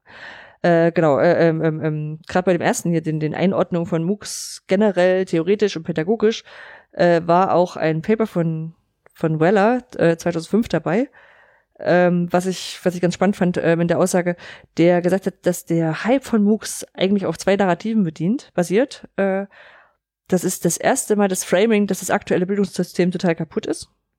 Mhm. Und das zweite ist, dass die Silicon Valley Solutionismus die Antwort darauf ist. Mhm. Fand ich, äh, ja. ja, kann man nicken, ist bisschen lustig formuliert. Wahrscheinlich, also da ist viel Wahres dran, um es mal so zu sagen. Ähm, bei den Lernkonzepten und Rollen von MOOCs äh, ging es vor allem viel mit der Frage danach, wer und wie MOOCs umgesetzt werden sollen. Also wer das machen soll, ist eher eine Sache von Startups, von Hochschulen und äh, wie das geht. Äh, da gab es zwei große Unterthemen. Das eine waren Fallstudien, äh, die da reingeflossen sind und die Analyse und von, von Rollen und Beziehungen in MOOCs. Ne? Also das mhm. klassische Beispiel, äh, was ganz am Anfang vor allem den CMOOCs äh, diskutiert worden, waren die Lurker. Ne? Also ähm, Lurker sind Teilnehmende, die zwar mitmachen, von denen man aber die ganze Zeit gar nichts mitbekommt, weil die nur mitlesen ja. und gar nicht aktiv was reinschreiben. Ähm, solche Sachen, solche Papers sind da reingeflossen in den, in den Cluster. Dann das Cluster MOOCs und Sprachen, äh, wo sie zwei Perspektiven aufgemacht haben. Das eine ist die Sprache als Zugangs äh, Zugangsbarriere gegenüber MOOCs, ne, weil Leute dann vielleicht die Sprache nicht beherrschen. Mhm. Und zweites sind MOOCs zum Sprachenlernen. Und da muss ich sagen, oh, das ist aber ganz schön, das zusammenzupacken, wo es weil zweimal Sprache drin vorkommt. ja, das ist gewagt. Das hätte ich, also das hätte ich zurückgeschickt beim, beim Review, wenn es eins gegeben hätte. Ähm, ja da stand war ein Paper zum Beispiel drin, äh, die gesagt haben, MOOCs sollten möglichst in viele Sprachen übersetzt werden, damit viele damit lernen können und damit sie wirklich offen sind. Und das sollte vielleicht die Community tun und sowas. Wo ich dann gedacht habe, ach ja, stimmt ja, es ist ja nicht jeder MOOC offen lizenziert. Mhm. Ja, also das ist ja so das, was ich immer so gleich miteinander verbinde. Das ist natürlich nicht, nicht Standard. Ähm, manchmal steht auch so, genau, manchmal steht auch so was, so was Offensichtliches drin. Äh, da stand zum Beispiel drin, dass äh, in einem Paper dass äh, MOOCs als Complementary Material dazu gegeben wurde, also zusätzliches Material zu Kursen, zu 640 äh, Undergraduate Students, ne, also Studenten, die äh, ja, die noch ihren Anschluss noch nicht haben. Und übrigens haben sie damit bessere äh, mündliche Examen, äh, also mündliche Prüfungsergebnisse gehabt und eine mhm. bessere Aussprache, weil sie Sprachmucks dazu angeboten gekriegt haben. Also wer lernt, der lernt auch was oder so ist jetzt das Ergebnis daraus. Ähm, das meine, das war ja sehr gut, dass man auch mit MOOCs was lernt, ne? aber das war so ein bisschen, bisschen obvious. Ähm, und äh, mit den Sprachmucks gab es nochmal einen Fokus auf Migrantinnen und Geflüchtete. Mhm. Ja, und das als gab's in Lübeck auch. Genau, das war ja, das gab es in Lübeck auch, es gab es in vielen also in vielen, vielen Hochschulen oder vielen MOOC-Projekten, dass dann, ich weiß nicht, so 2015, 16, ähm, dass dann viele der, der MOOCs genommen wurden und gesagt wurden, hey, wir haben ja schon offene Kurse, da können wir ja jetzt eine Landingpage machen für Geflüchtete und dann können wir den Leuten, die im Land dafür zuständig sind, dass sie äh, an, an äh, da, da relativ schnell an Weiterbildung gelangen, ähm, können wir den Zugang geben, ne? Können wir ein bisschen Hand in mhm. Hand arbeiten. Das, das war wirklich ein Feld, was, was da viel Abnahme gefunden hatte. Äh, genau, und das vierte ist dann Benutzungsfreundlichkeit und Inklusion. Ähm, haben sie geguckt, äh, ob da überhaupt äh, MOOC-Provider darauf geachtet haben, äh, dass sich behinderte Menschen da gut zurechtfinden. Mhm. Äh, wie gesagt, die haben, die haben zu jedem dieser Cluster eben nochmal jedes äh, das Paper, was sie zugeordnet haben, haben sie nochmal beschrieben, was worum es geht, ne, damit du dann, das heißt ja Virtual Collection, ne? Also die ja. haben quasi eine virtuelle Zusammen äh, äh, Sammlung aufgestellt. Sie hatten einen wie, Paper. Wie ist das beim Thema Barrierefreiheit? Hm? Also hast du, hast du dir das noch angeguckt oder? Nee, äh, die hatten mir nicht angeguckt, die hatten nur gesagt, dass die, äh, dass okay. die eine Befragung hatten 2016 und die MOOC-Provider hatten äh, behinderte Menschen und Barrierefreiheit nicht wirklich selber auf dem Schirm bis Okay, dahin. das war meine Vermutung, genau. Genau, also die hatten gesagt, ja, klar können die damit auch lernen, ne, ist ja für alle offen, mhm. aber hatten dann nicht speziell nochmal geguckt, ob man, keine Ahnung, wirklich überall Alttexte hat oder, oder bei äh, Gesten, wie ist das hier, äh, Gebärdensprache oder sowas, ne, das, ja. das war, aber sie hatten es auch nicht, nicht thematisiert selber. Ähm, was, was ich auch spannend fand, sie hatten ein Paper von 2019, ähm, da haben sie sich die Texte mal Text-to-Speech vorlesen lassen mhm. und haben äh, das nochmal, also sie haben selber auch gelesen und, und einschätzen lassen. Und in der manuellen Einschätzung war es so, dass 35 Prozent der Texte einen emotionalen Grundton hatten. Und die Reader, die diese, diese, diese Text-to-Speech-Reader, diese Screenreader, mhm. haben das nicht wirklich durchschauen lassen lassen, ne, sondern haben das eher so negativ gelesen, also nicht, nicht so emotional vorgelesen. Und dass damit schon ein anderer Eindruck entsteht. Ja, ja, ja. das glaube ich. Genau. Und seit äh, 2020 ist auch stärker der soziale Zugang in den Fokus gerückt. Mhm. Mit Bildungsgerechtigkeit, OEP, also Open Education Practices. Äh, da ist auch das Paper von äh, Mahabali und Catherine Cronin drin. Ähm, was, was in diesen. Okay, aber das war auch ein, das war ja, vielleicht ist es, war, war, ich auch in der Blase, aber ich dachte, das wäre auch zu Anfangszeiten so ein, so ein Ja, ja, das kleine Mädchen aus Indien, genau. Aber ich nehme fast ja, genau. an, dass, äh, also es gibt, gab ja dem Anfang immer diese, dieses Anfangsnarrativ, das kleine Mädchen aus Indien, das jetzt Kurse in Stanford belegt und Informatik ja. da jetzt macht, ne? Äh, ja, aber ich, also ich würde jetzt mal einfach mal vermuten, dass mit der Pandemie das nochmal, noch mal einen Schub gekriegt hat. Mhm. Also ah. ich, ich habe, ähm, nur kurz sagen, ich, ich habe bei Google Trends einfach mal MOOC eingegeben. Ja. Äh, tatsächlich gibt's, äh, äh, warte, wann ist die, der große Peak? Äh, der ist, äh, kriegt man nicht, April 2020. Ach. Riesenpeak. Also Komisch. Ja nur von, nur von, äh, von 0 bis 100 Prozent. 100 Prozent ist halt höchste Nachfrage bei Google. Äh, yeah. 0 die kleinste. Das ist ganz schön. Also geht auch wirklich 2012 los und danach ist wirklich relativ konstant alles noch. Also konstant hoch tatsächlich. Ah. Aber ja, genau, so, so ein Peak wirklich in äh, 2020. Ach das, ja, ja. Sagt natürlich nichts Thematisches, aber genau. Und sonst äh, vielleicht zu dem, dem Narrativ noch. Ja, wenn man sich anguckt, wo viele Leute danach suchen, das, das scheinen aber wirklich Länder aus Afrika dann auch zu sein. Mhm. Also Kongo, Togo, Haiti, äh, gut, Haiti ist, äh, ist Karibik, aber äh, Madagaskar, Kamerun. Mhm, das wäre natürlich, also. Also die, die, die die Hotspots, wo, wo nach dem Begriff gesucht wird, falls vielleicht hast du ja auch was anderes noch. Ne? Weiß mhm. nicht, Sprache, die es da gibt. Aber ähm, ja. Okay. Nur als Ergänzung. Wollte ich nie unterbrechen. Nee, ich habe das ja parallel jetzt auch aufgemacht, aber es ist, ist spannend. Also ist schon. Achso, ja, ich wollte gerade sagen, es ist gar nicht der, der, der Hot, der, der, der, der größte Peak selber. Der, der war 2015, aber ich hatte Deutschland eingestellt, weil weltweit ist es wirklich ein großer mhm. Peak. Ja. Mhm. Spannend, spannend, spannend, dass die da nochmal gekommen sind. Ich pack's mal mit in die Shownotes, den, den Link zu, zu Google Trends. Die sind doch immer interessant. Ja. Ähm, genau, also das, das, das äh, war die Zusammen, äh, die Zusammenschau der einzelnen Paper. Äh, und abschließend haben sie gesagt, dass es also schon noch Leute gibt, die auch MOOCs weiterhin noch eine große Zukunft voraussagen, ne? zum Beispiel in der Schulbildung oder in Private Part äh, Public Partnerships. Mhm. Ähm, dass es weiterhin eine Herausforderung für traditionelle Geschäftsmodelle sei. Also dass äh, kostenlose Kurse sind jetzt, wie gesagt, auch über den Begriff MOOC hinaus bekannt. Ähm, dass sich MOOC-Provider aber auch weniger auf die Hochschulen als Produktion von MOOCs äh, verlassen können und da verstärkt Unternehmen und Partner äh, als Partner in, in, in relevant werden wie Google, mhm. Amazon, Microsoft. Ne? Äh, ja, sich auch so, zumal ich glaube, dass die Hochschulen, wenn die MOOCs machen wollen, dann machen die die auch ohne die MOOC-Provider. Also zumindest im deutschsprachigen Raum. Ja, es ist, es ist ein kleiner eingeschränkter Raum, weiß ich nicht. ja, ja. Bisschen ich glaube, in anderen Ländern ist das, also gerade Hochschulen, also wenn die, die würden nicht alle auf die Idee kommen, eine eigene Plattform aufzusetzen, zum Beispiel. Also nee, aber die. Einige ja, aber die anderen sagen, hier ist lieber, hier nehmt unser Geld und dann stellt uns das hin und wir benutzen das mit. Mhm. Ja, aber wie gesagt, ich, ich habe mit meiner deutschen Brille, ähm, ich, die find, man findet in Deutschland äh, trotzdem noch ein paar andere Sachen und muss es nicht gleich. Also, ich glaube, andersrum, äh, Hochschulen sind, glaube ich, nicht, nicht äh, dran interessiert, irgendwem noch Geld zu geben, damit sie ihnen ihren Content geben dürfen. Nee, ich glaube nicht. Ja, das, das ist irgendwie nicht. Das dann lieber beantragen die nochmal drei Millionen und bauen noch eine Plattform auf. Ja. Ja. genau. Äh, der, der Massive-Anteil, also die Teilnehmerzahl und so, wird wohl sinken, ne, pro Kurs und der mhm. Open-Anteil vermutlich auch. Ähm, er hat ja schon begonnen an vielen Stellen. Ja, klar.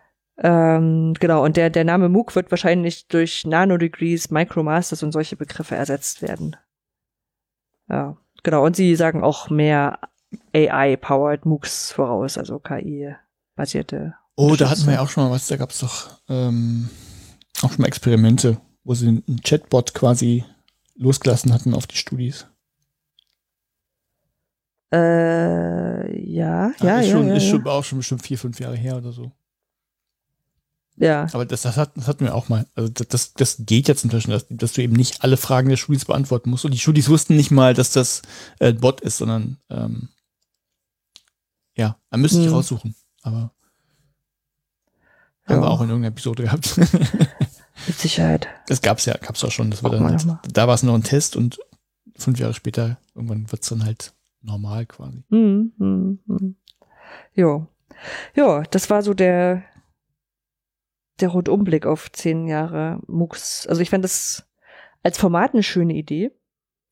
Ne? Also das in ein Editorial zu schreiben, sonst schreibt man ja so ein Editorial. Also ich weiß nicht, sicherlich von Journal zu Journal unterschiedlich, aber so mhm. qualitativ hochwertig auch mal Sachen ausgewertet zu kriegen, das habe ich bisher noch nicht gesehen.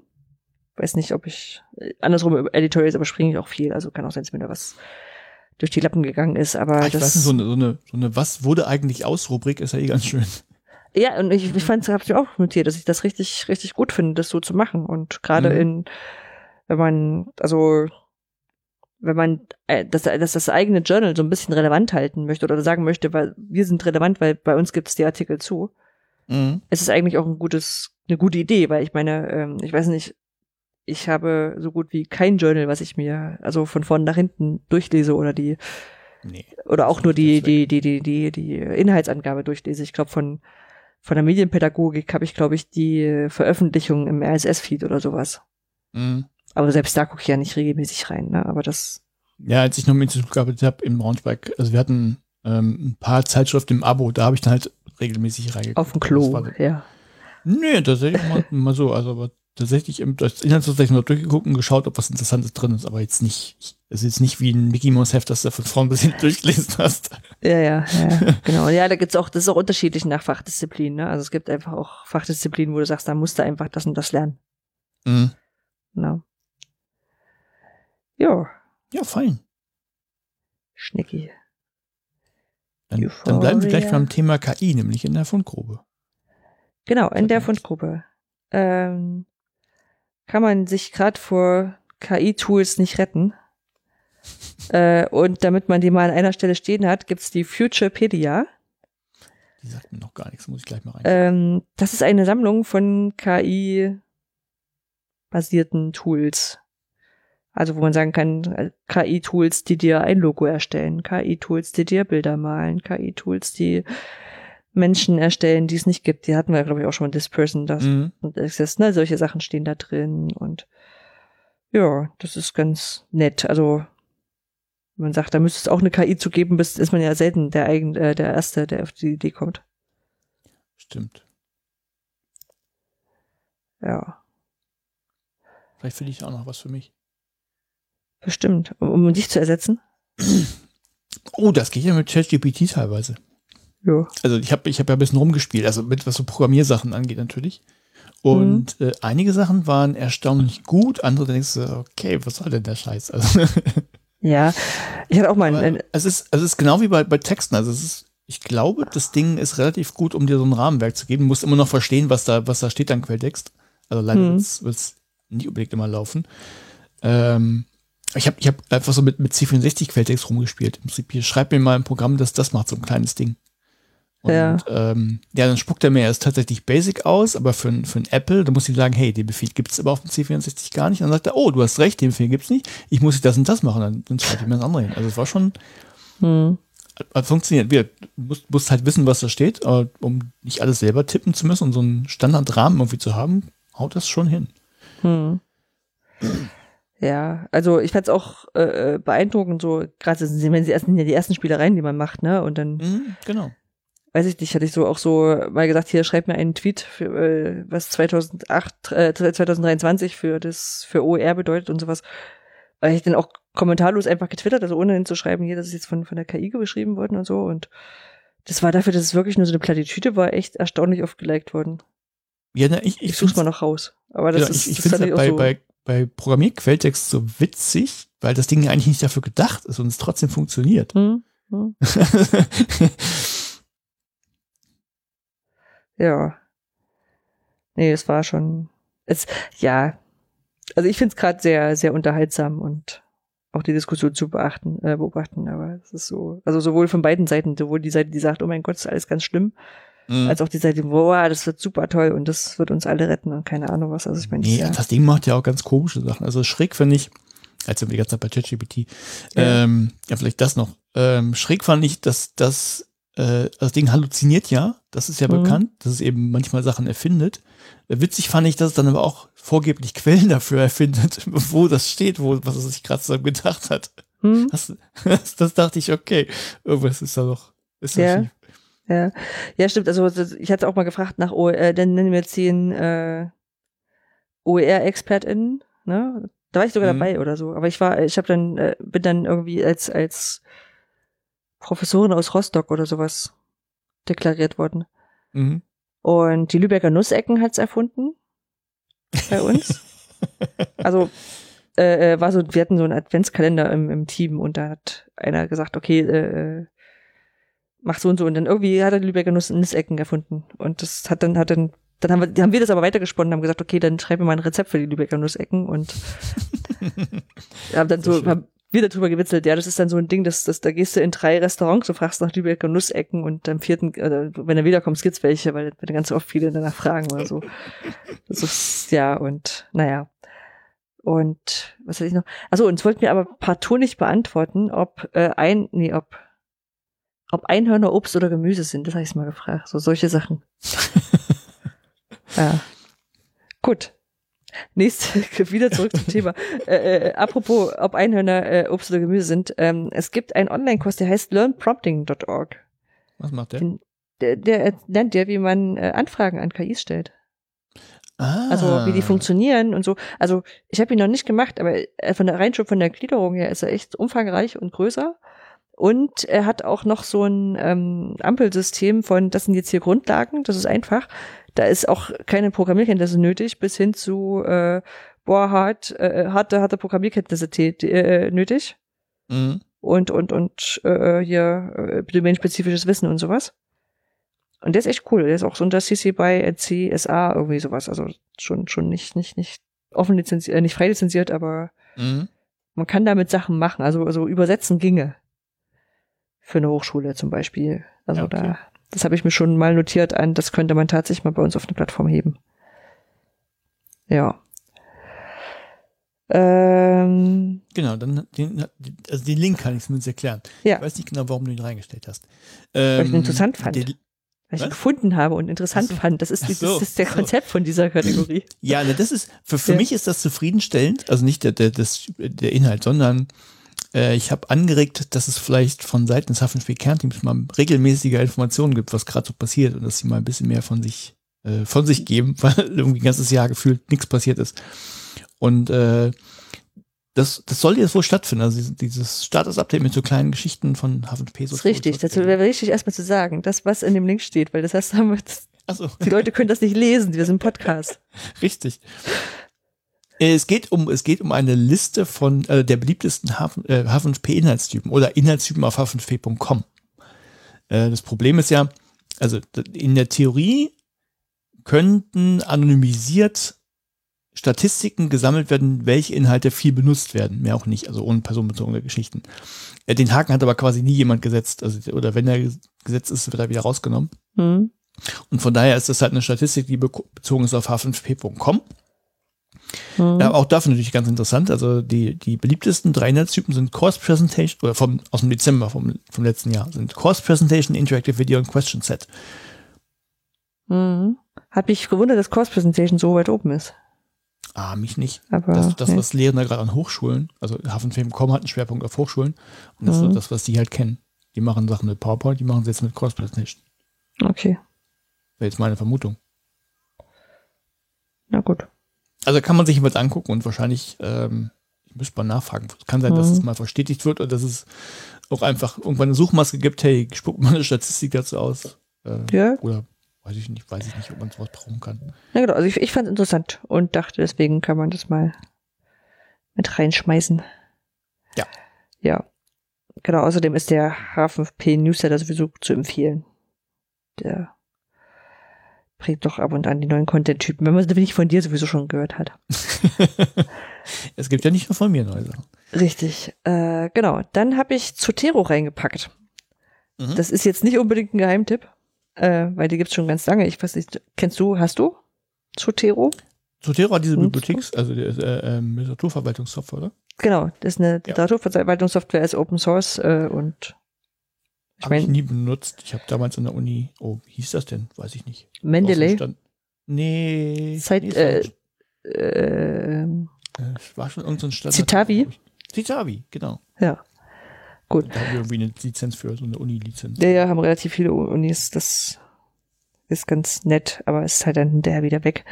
Ähm, genau, Zotero ist äh, Open Source frei zugänglich und so und äh, von den Guten äh, hat viele Standards und äh, ich habe es vor allem deswegen reingenommen, also Literaturverwaltungssoftware, ne? Man kann da seine Paper reinladen, die Metadaten richtig fliegen, sich äh, Zitationen ausgeben lassen, da noch Plugins für Word und LibreOffice und was weiß ich nicht noch alles für WordPress äh, äh installieren und ähm, damit seine Literatur schön schreiben in Paper und arbeiten.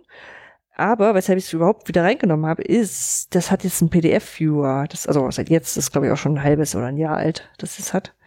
Mhm. Das heißt, man kann in der Software selber den PDF lesen und anmarkern und Notizen dran machen, also so wie es früher mit mhm. mit Mendeley ging oder wie es im Adobe Reader ging, ne? Und muss dann halt nicht äh, ähm, noch auf eine weitere Software ausweichen. Ja, so gut. Und äh, es synchronisiert diese Notizen und Highlights und sowas natürlich auch. Ne? Also wenn mhm. ich jetzt das auf dem Rechner auf Arbeit öffne oder wenn ich Sachen mit anderen Leuten teile, das ist sehr schicki. Ja. Genau, ich habe noch einen Seite genommen, der mit, mit Lehren und Lernen überhaupt nichts zu tun, aber ich fand es so schön, dass ich dachte, ich teile das mal. Äh, und zwar gab es einen, einen äh, CSS-Wettbewerb, also so einen Design Award. Mhm. Und da wurde die Website des Jahres 2022 gekürt. Und äh, kannst du mal draufklicken, dann gibt es gleich ja. dann äh, das, das erste. Äh, ja, ist jetzt ein bisschen langweilig. Coastal World. Coastal World heißt das. Und äh, kannst du draufklicken, das ist quasi. Oh, nur mal kurz. Ich, ich nenne es mal als, als Super Mario Sunshine im Browser. Ja. Nee, nicht, nicht hundertprozentig, weil es jetzt. Äh, aber es ist einfach toll gemacht, ja. es sieht cool aus und ähm, in der Theorie weiß ich natürlich, dass das alles geht, weil du kannst im Browser quasi alles machen, was du sonst auch irgendwo machen kannst mit 3D-Gedöns und so. Ja. Äh, ist halt WebGL. Aber wenn man es dann mal sieht und wie cool das gemacht ist, es ist dann einfach, also cooles Design. Ich würde sowas gern können, aber werde ich nie können. Und das haben die nur mit CSS gemacht? Nein. Nee, Web, WebGL ist auch schon drin, aber ähm, das ist halt die um die 3D-Geschichte oh. zu machen. Aber ist halt, äh, ja, su super coole Website, finde ich. Also es halt läuft halt im Browser. Und ja, ja, ich habe es gerade mal angeschmissen. Also gut ist mit Ton und labert mich zu, aber es sieht wirklich schön aus. Wirklich ja, ne? Ah. Nett. Ich nehme an, die anderen sind ähnlich nett. Ja. Ja, viel, ja äh, ähm, interessanterweise von äh, dem, dem Gewinner waren, ich glaube, drei Stück waren es. Nummer eins, zwei, drei, ja. Und die sind hm. Merci Michel, wer auch immer das ist. Er, er kann's, er kann's, Er kann's richtig. Ja. ja. Ja, jetzt heißt ja Voti 2020 bei Website of the Year 2020. Wir hatten mal den Moti, weißt du noch? Den MOOC of the Year. Hatten wir? Ja, das ja. war der, der, der so Sozialmunk damals gewesen hier, der ach, da, ach, ja, natürlich. Ja, Arbeitslosigkeit zu Hartz IV. Ja. Ah. ja, der sich ein bisschen hingezogen hat, leider. Mhm. Aber trotzdem wichtiges Thema. Ja, was ich noch reingeschmissen habe, ist Studiokomplex. Äh, auch meinetwegen gern auch bisschen, bisschen symbolisch für viele andere Produktionen, die jetzt in der ARD Audiothek oder weiß gar nicht, ob CDF was ähnliches hat. Also von den öffentlich-rechtlichen produziert werden. Mhm. Ich habe jetzt äh, teurer Wohnen gehört. Das ist eine, ist eine. Oh, das passt ja perfekt für mich. Ein Podcast, ja, das ist ein Podcast gewesen, so, so, so, also nicht ein kontinuierlich fortlaufender, sondern war so eine, so eine Podcast-Reihe, Doku-Reihe, wo sie so ein äh, Haus, was in Berlin abgerissen wurde und jetzt dann Luxuslofts gebaut werden, mal geguckt haben, wer das abreißt und warum das überhaupt gemacht werden darf, warum die Leute da rausgehen und, und sowas, ne, wo die jetzt hingehen. Mhm. Ähm, was an, an Schönefeld so billig ist als, als, als Steuerstandort und sowas. Also echt, echt gut gemacht. Äh, und da gibt's einige äh, Podcasts vom, vom öffentlich-rechtlichen und wenn, wenn man, wenn man Hörspiele mag, da sind auch einige drin, die mit richtig bekannten guten SprecherInnen da, da drin sind. Und das heißt, also den Podcast, den ich hier hatte, war Studio Komplex. Mhm. Ähm, ähm, bezeichnen sich selber als Show gewordener Journalismus und die haben auch so, ähm, also mal so Schwerpunktthemen. Die haben natürlich ChatGPT gehabt. Ja. Ähm, die ChatGPT, wir werden nutzlos. Seid ihr bereit für die KI-Apokalypse? Ne? So und, mhm. dann auch der Podcast, der also war auch komplett von der, also sie wollten einen Podcast machen, der komplett von der KI geschrieben ist. Äh, haben die Struktur von der KI schreiben lassen und dann die Moderationstexte haben sie irgendwann abgebrochen, weil es zu langweilig ist und habe dann den nur noch als Sidekick eingesetzt und so. Also ich sagen, das, das, ich habe jetzt so zwei oder drei. Ich habe noch den, äh, also genau drei. Ich habe noch gehört, äh, niemand entkommt der Kinderfalle und äh, zum Homeoffice. Äh, äh, ähm, ähm, ähm Go Home Homeoffice. Äh, und ich finde das Storytelling in dem Podcast extrem gut. Also ja, da merkt man schon, das ist jetzt nicht so was wie wir, wie, wie zwei Leute treffen sich abends und reden halt miteinander und haben vorher mal was gelesen. Sonst einfach in der Produktion haben die schon einiges aufgefahren. Hört sich gut. Ist aber eine andere, andere Kategorie Podcast. Das ist. Ja. Ja. Ja. Gut. Gut. Dann war das die Fundgruppe. Mhm. Genau, wir, wir haben noch einen, einen kleinen Politikteil, mit dem ich dich überfallen habe. Ja. Ähm, Hintergrund, habe ich dir ja vorhin ja kurz erzählt. Äh, ich habe neulich an so einem äh, Workshop von It's Learning teilgenommen. Die haben jetzt wohl H5P integriert, da wollte ich nur wissen, wie das da funktioniert. Hm. Und ähm, habe mich dann erinnert, hm, It's Learning, das war doch in Schleswig-Holstein auch irgendwie am Start. Ja, Shit's Learning. ich wollte es jetzt nicht äh, sagen. Doch, doch. Genau. Die, also für die Leute, die es nicht wissen, äh, äh, It's Learning hat, genau, hat, hat, macht immer so äh, ähm, Projektname.itslearning.de.com, was auch immer. Und für Schleswig-Holstein war halt eine gute Idee, vorne SH hinzusetzen. Es ist, ja. Hm? ja, jedenfalls habe ich mich dann gefragt, okay, also It's Learning ist da ja im Umlauf gewesen, weil irgendwie schnell was gebraucht wurde. Mhm. Und es mhm. gibt aber eigentlich die OER-Strategie und ich wollte eigentlich, äh, hast du mir vorhin auch noch nicht beantwortet, ich wollte einfach mal horchen, gibt es da eigentlich was? Wie lange lief das doch gleich? Äh, gibt es irgendwas Neues? Ach, das ist kompliziert. Also, was du sicherlich vor allem meinst, ist die Open Source Strategie von Schleswig-Holstein. Also, es ja, gibt ja auf dem ja, Bundesebene gibt es die OER-Strategie. Ich meine die Open Source Strategie. Die ist ja erst kurz vor ausgeschrieben. So, ähm, da muss man jetzt erstmal noch weiter bohren und gucken, ob wir da, ähm, ob es dann Interesse gibt, das irgendwie auf Landesebene weiterzuführen. Ähm, wobei ich heute auch gelernt habe, dass zum Teil das Land gar nicht so anti ist gegen Sachen, nur gerade bei den Hochschulen müssen die Hochschulen halt wollen. Mhm. Das ist aber nicht die leichtere Aufgabe, muss man so zu sagen. Ähm, genau, und es gibt die Open Source Strategie in Schleswig-Holstein, die ja irgendwann beschäftigt, äh, gesagt hat, dass alles, was eben vom, vom, vom Land genutzt wird, Open Source sein soll. Aber dieses It's Learning Thema ist schwierig. Also ich habe nicht wirklich viel Einblick rein und ich weiß nicht, ob ich es auch wiederfinde. Ähm, ich schreibe mir das gleich mal dazu, dass ich dann nachher noch gucke. Ähm, es gab da, also dieses, dieses It's Learning wurde ja in der Pandemie angesch äh, angeschafft. Ne? Ja. Ähm, und da wurde das halt auch damit begründet, weil das, also die Aus, es gab keine Ausschreibung dazu, sondern es musste schnell gehen. Das kann man vielleicht sogar, dem kann man vielleicht sogar zustimmen. Ne? Mhm. Ähm, so. Und deswegen war das auf, ich glaube, drei Jahre begrenzt. Und deswegen gab es eine Ausschreibung für ein eine Unterstützung des Ganzen. Und ich habe mir das damals, weil ich andere Sachen zu tun hatte, äh, nur aus dem Augenwinkel angucken können. Und habe hinterher noch mal mit ein paar Leuten drüber gesprochen, die, wo ich zum Beispiel gedacht hätte, die könnten sich auf sowas bewerben. Und wir hatten irgendwie die gleiche Eindruck, dass das schon einfach auf It's Learning hingeschrieben ist. Mhm. Und wie das aber, also ich wüsste noch nicht, dass es ein endgültiges Ergebnis schon öffentlich gegeben hätte. Also sonst hätte ich da vielleicht nochmal nachgefragt. Also wie das denn sein kann, wenn wir eine Open Source Strategie haben. Ähm, das weiß ich aber nicht mehr so. Aber ja, also ich meine, dass das schon damals recht, äh, recht eindeutig äh, in den Anforderungen nach It's Learning klang. Oder wenn man es wenn man es wollte, könnte man es reinlesen und mhm. ja, ich meine, klar werden die jetzt auch jemanden gefragt haben, was brauchen wir denn hier für Sachen und dann sind halt vor allem die eingefallen, die sich jetzt schon haben. Ne? Also ich meine, das ist jetzt auch nicht so weit hergeholt und man weiß auch, ich meine, das, das ist ja vom Bildungsministerium ausgeschrieben, dass Karim Prien, CDU jetzt nicht unbedingt große Verfechter von Open Source ist, ist nicht so überraschend. Hm, okay. Ja, so, also wäre jetzt so insgesamt meine Interpretation des Ganzen. Ja, das ist ein bisschen vermint. Hm, na gut. Ja, aber ich meine, was, was ist in Baden-Württemberg oder sowas? Irgendein anderes Bundesland schreibt gerade aus. Ich glaube Baden-Württemberg, die die Ella in Sand gesetzt haben damals. die machen jetzt wieder ja. Äh, bei Orca NRW steckt ein Moodle-System auch drunter.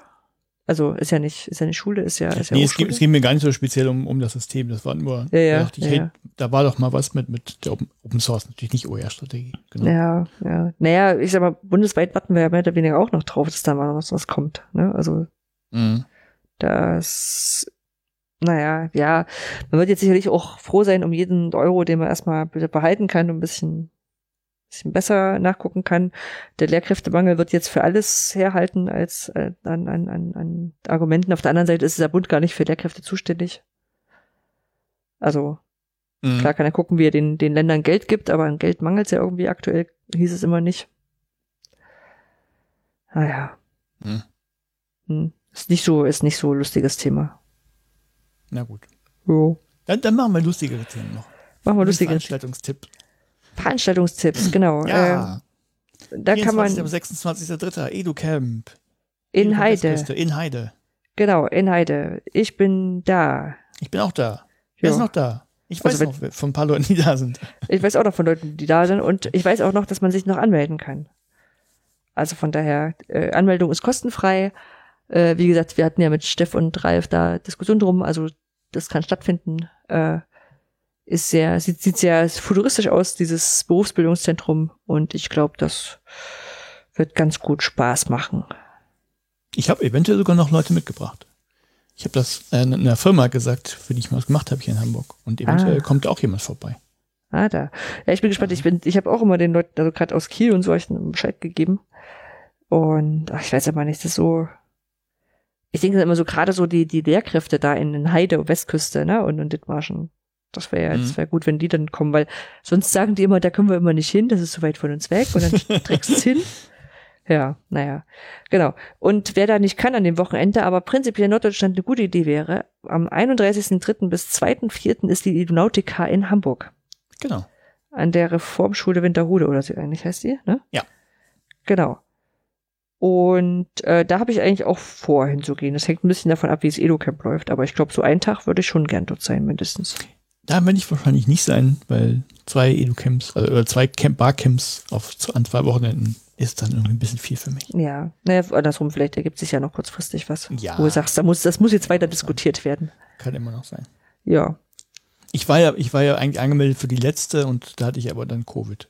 Konnte ich ah. nicht, vielleicht kann ich das anders nachholen. Whatever, ja, aber ich glaube da. Ja, Genau, aber, aber das, das EduCamp bringt uns ja quasi gleich zu unserer Weltverbesserungsidee. Genau. Ähm, zur Einleitung. Äh, die Welt, wir, wir, wir, wir machen das hier ohne Budget und äh, ohne, ohne dass wir Geld dafür haben wollen und, und brauchen eigentlich gar nicht viel dazu. Aber wenn ihr sagt, boah, das, ich hätte noch ein bisschen ein paar Euros übrig, dann machen wir eigentlich gerne noch mal Vorschläge, wo man das gut unterbringen kann, wo es in guten Händen ist. Mhm. Und ähm, da habe ich gedacht, wäre das Educamp Westküste doch eine gute Idee. Ich ja. muss dazu sagen, dass ich äh, äh Vereinsvorsitzende von dem Laden bin, also von dem, von dem Educamp Verein. Ähm, aber das Educamp Westküste natürlich eine Veranstaltung für sich ist. Ähm, und dann natürlich geguckt wird, dass da äh, Versicherung getragen wird, äh, Website-Hosting natürlich auch und sowas, aber Verpflegung vor Ort vor allem. Verpflegung vor Ort, wobei, also Verpflegung vor Ort ist natürlich auch das, wo jetzt, je nachdem, wie die Spenden ausfallen, äh, jedenfalls auch gespart wird. Also es wird eine Möglichkeit geben, sich vor Ort zu verpflegen. Ähm, es wird auch dafür äh, daran gearbeitet, dass es kostenfrei sein kann. Es stand aber beim letzten Treffen noch nicht fest. Ja. Aber ja. es wird irgendwas geben, wo man, wo man nicht verhungern muss. das ist doch gut. Ja. Genau. Und weil wir auch das Educamp schon mal hatten, ich meine, es liegt ja dann nahe, wenn ich weiß, wer Geld braucht, ähm, wollte ich noch den Denkangebot-Podcast. Ja, den habe ich auch im Abo. Ähm, reinwerfen. Das wäre einerseits eine Sache, die auch in die Fundgruppe gehört, weil die eigentlich äh, die äh, äh, Katascha Katharina Nokun, genau, mhm. jetzt habe ich nach einem Namen gesucht, äh, äh, ähm, sehr, sehr schön Podcast macht. Der letzte, ja. sehr schön aufbereitet, auch sehr schöne Interviews dabei hat. Also der letzte war zur Folge, äh, war, war zur Klassenjustiz. Der war super spannend. Ich weiß nicht, hast du schon gehört? Nee, den habe ich noch nicht gehört. Also, wo es darum geht, ist halt der ist so. Gar nicht so lange, der ist noch nicht alt. Genau, ja, ja, ja. Ich, ich höre relativ viel weg. ähm, und ähm, es geht dann unter anderem darum, dass halt so, so relativ viele äh, Gerichtsfälle sich eben so gegen Kleinstdelikte zwar äh, richten, die aber häufig dann doch gegen Leute, die sich nicht so leisten können. Und die zum Teil auch diese Delikte begehen, weil sie es leisten können. Falsch fahren ist da so eine, eine Möglichkeit, so kleine Ladendiebstähle die andere. Und das aber das in den, in den, der Härte der, der, der, äh, der, der Gerichtssprüche so unterschiedlich ist zu Leuten, die zum Beispiel Steuern hinterzogen haben, ähm, die dann einfach das Geld zurückzahlen und so, oder? Das, mhm äh, fand ich schon sehr, sehr spannend, weil ich das auch gar nicht auf dem Schirm hatte. Und dieser Podcast finanziert sich auch ausschließlich über Spenden und da, wenn einem das gefällt, kann man da mal was mit draufgeben. Ja. Ja. Ja, und damit sind wir dann am Ende angekommen, glaube ich. Ja. Puh. So, jetzt warten wir aber nicht wieder ein Vierteljahr. Das wäre gut, ja. Das wäre gut. Sonst müssen wir nämlich die, die, die Zahl bis zu den, bis zur hundertsten Folge nochmal korrigieren. Also ja, ein bisschen schneller Potlauf, vielleicht noch so. Potlauf sagt, wir haben im Schnitt 39 Tage zwischen zwei Episoden, ja. was ich echt kurz finde, dafür, dass wir ja, ja fast ein Jahr Pause gemacht haben. Ja. Ja. Na gut, vielleicht holen wir es ja wieder auf. Vielleicht holen wir es wieder auf. gut. Dann äh, sehen wir euch beim Edo-Camp oder der Edo-Nautica. Genau, und dann könnt ihr uns, äh, ja, vielleicht machen wir da noch irgendwas mal. Ja, mal gucken. Das ist auch eine Möglichkeit, ja? Hm. So eine Live-Folge vielleicht. Weiß ich nicht. Aber ich weiß nicht, ob das gibt. Also, also live vor Ort aufgenommen, also irgendwie, äh, wir können uns dann nicht ja, streamen oder so, sondern live vor Ort. Wir fragen mal ein paar Leute, was sagt uns mal was und dann bauen wir daraus einen Podcast. Also, weiß ich nicht, ob das gut ist. Überleg mal. Also, ich meine, wir kennen ja Leute, die Equipment haben, was auch vor Ort funktionieren könnte. Ja. Ja. Äh, wir, wir überlegen mal. Es sind ja noch ein paar andere Leute da. Stimmt. Mhm. Okay. Gut. Haben wir's. Ciao. Tschö.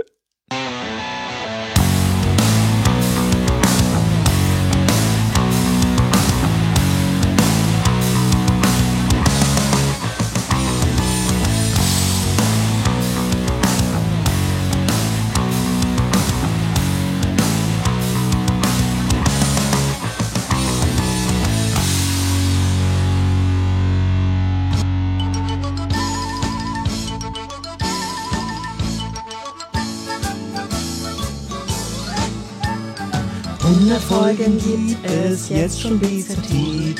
Von Felix und Guido ganz ohne Budget. 100 Folgen sind wir jetzt schon eure Fans und steigern beim Hören unsere Kompetenz. Und steigern beim Hören unsere Kompetenz. Wir feiern heute BZT mit Kuchen, Torte und Kaffee und denken alle ganz bestimmt, dass Guido und der Felix super sind. Wir feiern heute BZT mit Rause, Cocktails und Cuvée. Wir lachen mit, wenn Guido lacht und ihr am Anfang live den Soundcheck macht.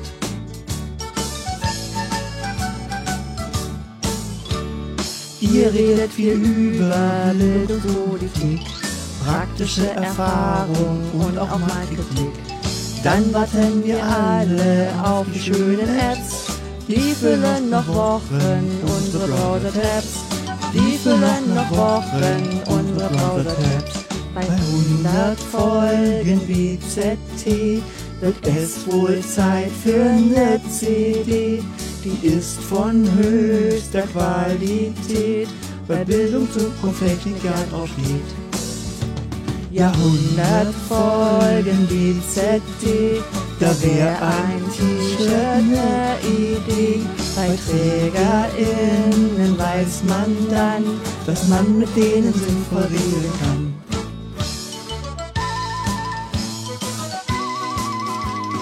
Montag, Dienstag, Mittwoch, das ist ganz egal. Kommt eine neue Folge, wird phänomenal. Backstage können HörerInnen diskutieren oder auch zu 100 Folgen gratulieren. Oder auch zu 100 Folgen gratulieren. Wir träumen schon von BZT als Statue aus Pappmaché. Geht bitte auch mal auf Tournee und bleibt dabei nicht nur in NRW.